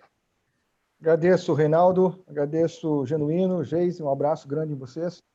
A palavra do momento é empatia, vamos nos colocar no lugar do outro, né? olhar tudo com bons olhos. Somos hands-on, isso é muito legal, eu gosto muito de estar presente. Equipe é tudo, a engrenagem do shopping é tudo. Deixo aqui o meu agradecimento à minha equipe, à minha superintendente Daiane, ao meu gerente financeiro Marcelo, a Ana, nossa gerente é, comercial, e a Stephanie, gerente de marketing. Essa equipe é muito boa e a gente vai fazer muita coisa bacana junto. Tá? Obrigado, gente. Valeu. Poxa, bacana, show de bola. É, genuíno, cara, é, sou seu fã. O, na verdade, assim, tem um cara que eu sou muito fã e o cara, que ele é fã seu, então, assim, eu acho que transfere imensamente É, te admiro demais. O Luiz também fala muito bem de você. É, quero te agradecer pela sua generosidade também, é, não só em nome do Reinaldo da Universidade do Logista, mas em nome de todo mundo que está assistindo aí. É, e toda a indústria de, shopping, de shoppings que vai assistir esse vídeo, esse, esse vídeo, esse conteúdo depois. Então, quero é, demonstrar aqui a minha gratidão a você. Obrigado por tudo. Mensagem final. Agradeço aí o convite, tá, Reinaldo? Foi muito bom conhecer aí o Hamilton e a Geisa, trocar essas ideias aí, muito boa. Equipe aqui do shopping é excelente, né? Tem o Luiz, superintendente, tem a Cláudia, gerente de marketing, tem o Carlos Ventura, que é o gerente de financeira. A minha equipe operacional, eu acho ela é muito boa, então a gente consegue realizar isso porque todos estão trabalhando em conjunto. E o que eu posso dizer a todos que estão assistindo, quem quiser ter uma experiência aqui no shopping, eu, eu mostro, eu explico, não tem problema nenhum. Eu acho que essa hora agora de compartilhar, tentar ajudar quem precisar é só entrar em contato, eu não, não tem problema nenhum, tá? Eu posso ajudar quando precisarem aí. Obrigado. Poxa, legal, obrigado. Geisa, dispensa comentário. É, a gratidão que eu tenho por você, falei no começo. Não te perdoo pelo tal do Caveirinha, né? Você lembra bem dessa história? Não tem como esquecer. A Geisa, ela fez uma pegadinha comigo um dia, saiu uma mensagem lá, saiu uma matéria de capa inteira, né? Falando, ó, oh, o cara que administra o shopping, é, é, é, eram é, crianças de 9, 10, 11, 12 anos, se não me engano, que entrevistavam profissionais cuja profissão eles tinham sonho em, em, participar, em realizar, né? E aí saiu uma página inteira lá, minha foto, com a foto com toda a equipe lá do, do financeiro do shopping. E aí, maravilha, pô, foi uma matéria muito legal. A gente recebeu lá, eu recebi uma criancinha de 10, 11, 12 anos, não lembro bem a idade. E aí a Geisa me vira num dia de plantão, num sábado de manhã, ela, junto com o Mauro, que o Mauro está assistindo aí, Mauro, também não te perdoo por isso, vocês vão me pagar isso aí um dia. ela virou para mim, Reinaldo, ela, ela, o Mauro e o Sandro, gerente de segurança. Reinaldo, olha, saiu essa matéria sua aí, e lá na, na, na, nas gretas aí da cidade, lá nas, nas favelas, onde a galera do mal lá tá, tá, tá se reunindo, tem um tal de Caveirinha, esse cara tá com seu nome, ele vai te sequestrar. A gente ficou sabendo disso por outras fontes aí, fique esperto foi o pior plantão da minha vida. Eu não conseguia almoçar direito e olhava para os dois agentes, olhava meio que longe assim para mim e tal. E aí, para completar, eu dividi apartamento com o Mauro na época, né? O Mauro chega em casa e ele chegou a mandar mensagem: Olha, Renato, cara, tem um... e não era, não foi combinado com o Mauro. E realmente um cara, tinha um motoqueiro parado lá perto de casa e o cara tava parado, gente. Não tinha motoqueiro lá perto de casa assim. E ele me ligou, Reinaldo, cara, eu tô preocupado porque tem um motoqueiro parado aqui em frente, a, em frente ao apartamento aqui, fique esperto. E aí, 10 e meia, que 10 e meia, 11 e meia da noite, já o shopping já tinha fechado, eu tava indo embora. Me chega a Geisla, coloca a mão no meu ombro. Reinaldo, então, esse caveirinho não existe. Geisa, você me paga por isso ainda, viu? É, minha gratidão aqui por você. Acho que até os momentos de brincadeira que a gente era muito saudáveis, tirando essa que eu fiquei com dor no coração naquele dia. Obrigado aí por ter participado, pela sua generosidade em compartilhar muita coisa com a gente. Só não te perdoo pelo caveirinha. mas já passou essa história, brincadeiras à parte. Gratidão, mensagem final aí para todo mundo que está assistindo a gente aí. E eu lembrei do Caveirinha agora, não tinha como deixar isso passar batido, viu? Reinaldo, acho que a gente, no setor operacional, a gente trabalha sempre com pressão e essas brincadeiras de vez em quando acontecem, você foi a vítima da vez, mas é, é, é você estava aí no, no, nosso ambiente, era, era só uma, uma, brincadeira mesmo, até que você estivesse até saindo do shopping, só esqueci de que só te falei no fim do dia, mas enfim, é, eu acho que o que foi dito pelo Hamilton, pelo Genuíno, é o mais importante. A gente só consegue fazer o, o que o nosso setor faz, pela nossa equipe como um todo, as pessoas que nos auxiliam. Até coincidentemente, hoje, eu recebi uma mensagem do meu superintendente, né, que não é dele, é uma mensagem que ele mandou do Gil. Giardelli diz que nenhum de nós é tão inteligente quanto todos nós juntos. Então, isso, isso vale para a gente no shopping vale para a gente fora do condomínio também. Então, como o Genuíno colocou, também estou à disposição. Né? Quem estiver nos assistindo, que queira nos procurar, nossos contatos, hoje o mundo ele é aberto, né? nossos contatos estão aí no Facebook, no Instagram, podem ligar aqui no condomínio, nós estamos aqui para trocar experiências e fazer com que o nosso setor cada dia mais esteja sendo, é, é, é, compartilhando experiências, valorizando a importância que tem nesse cuidado patrimonial e o cuidado nosso aí com a saúde das pessoas e dos nossos clientes, né? Então, é agradecer mesmo, agradecer você, Reinaldo, Hamilton, Genuíno, a minha equipe toda aqui, que permite que a gente faça o trabalho que a gente tem feito aqui no condomínio de Belo Horizonte, aqui no Minas Shopping. Obrigada. Maravilha, eu que te agradeço, Geisa. Bom, para quem está assistindo aí, antes da gente finalizar, universidadedologista.com.br barra webinar, tá? Eu vou colocar aqui no Q&A, eu acho que não vai aparecer para vocês, olha, se bem que deixa eu só fazer uma coisinha rápida aqui, para deixar ele gravado para todo mundo ver aqui esse endereço aí. É, eu acredito que esse conteúdo ele vai ajudar muitos gestores de shopping aí, a gente está tá sendo muito bem é, recomendado. Poxa, a qualidade desse bate-papo desse bate-papo aqui dispensa comentários, né? Então, vou colocar aqui para vocês, olha. É, para quem quiser assistir, para quem quiser participar, deixa eu colocar isso aqui. E eu vou dividir a minha tela com todo mundo aqui para que vocês vejam esse endereço, para que vocês consigam acessar depois. Quem está assistindo aqui pelo Zoom, deixa eu aumentar aqui. E que homem não sabe fazer duas coisas ao mesmo tempo, né? E tem algumas coisas que a equipe técnica não consegue fazer à distância, então tem que ser o mesmo. Então, universidadedologista.com.br barra webinar. Quero agradecer imensamente todo mundo. Vou finalizar aqui agora a transmissão lá no YouTube, então fique à vontade. Tem o link nos comentários do YouTube para vocês compartilharem. É, vou finalizar aqui agora a transmissão.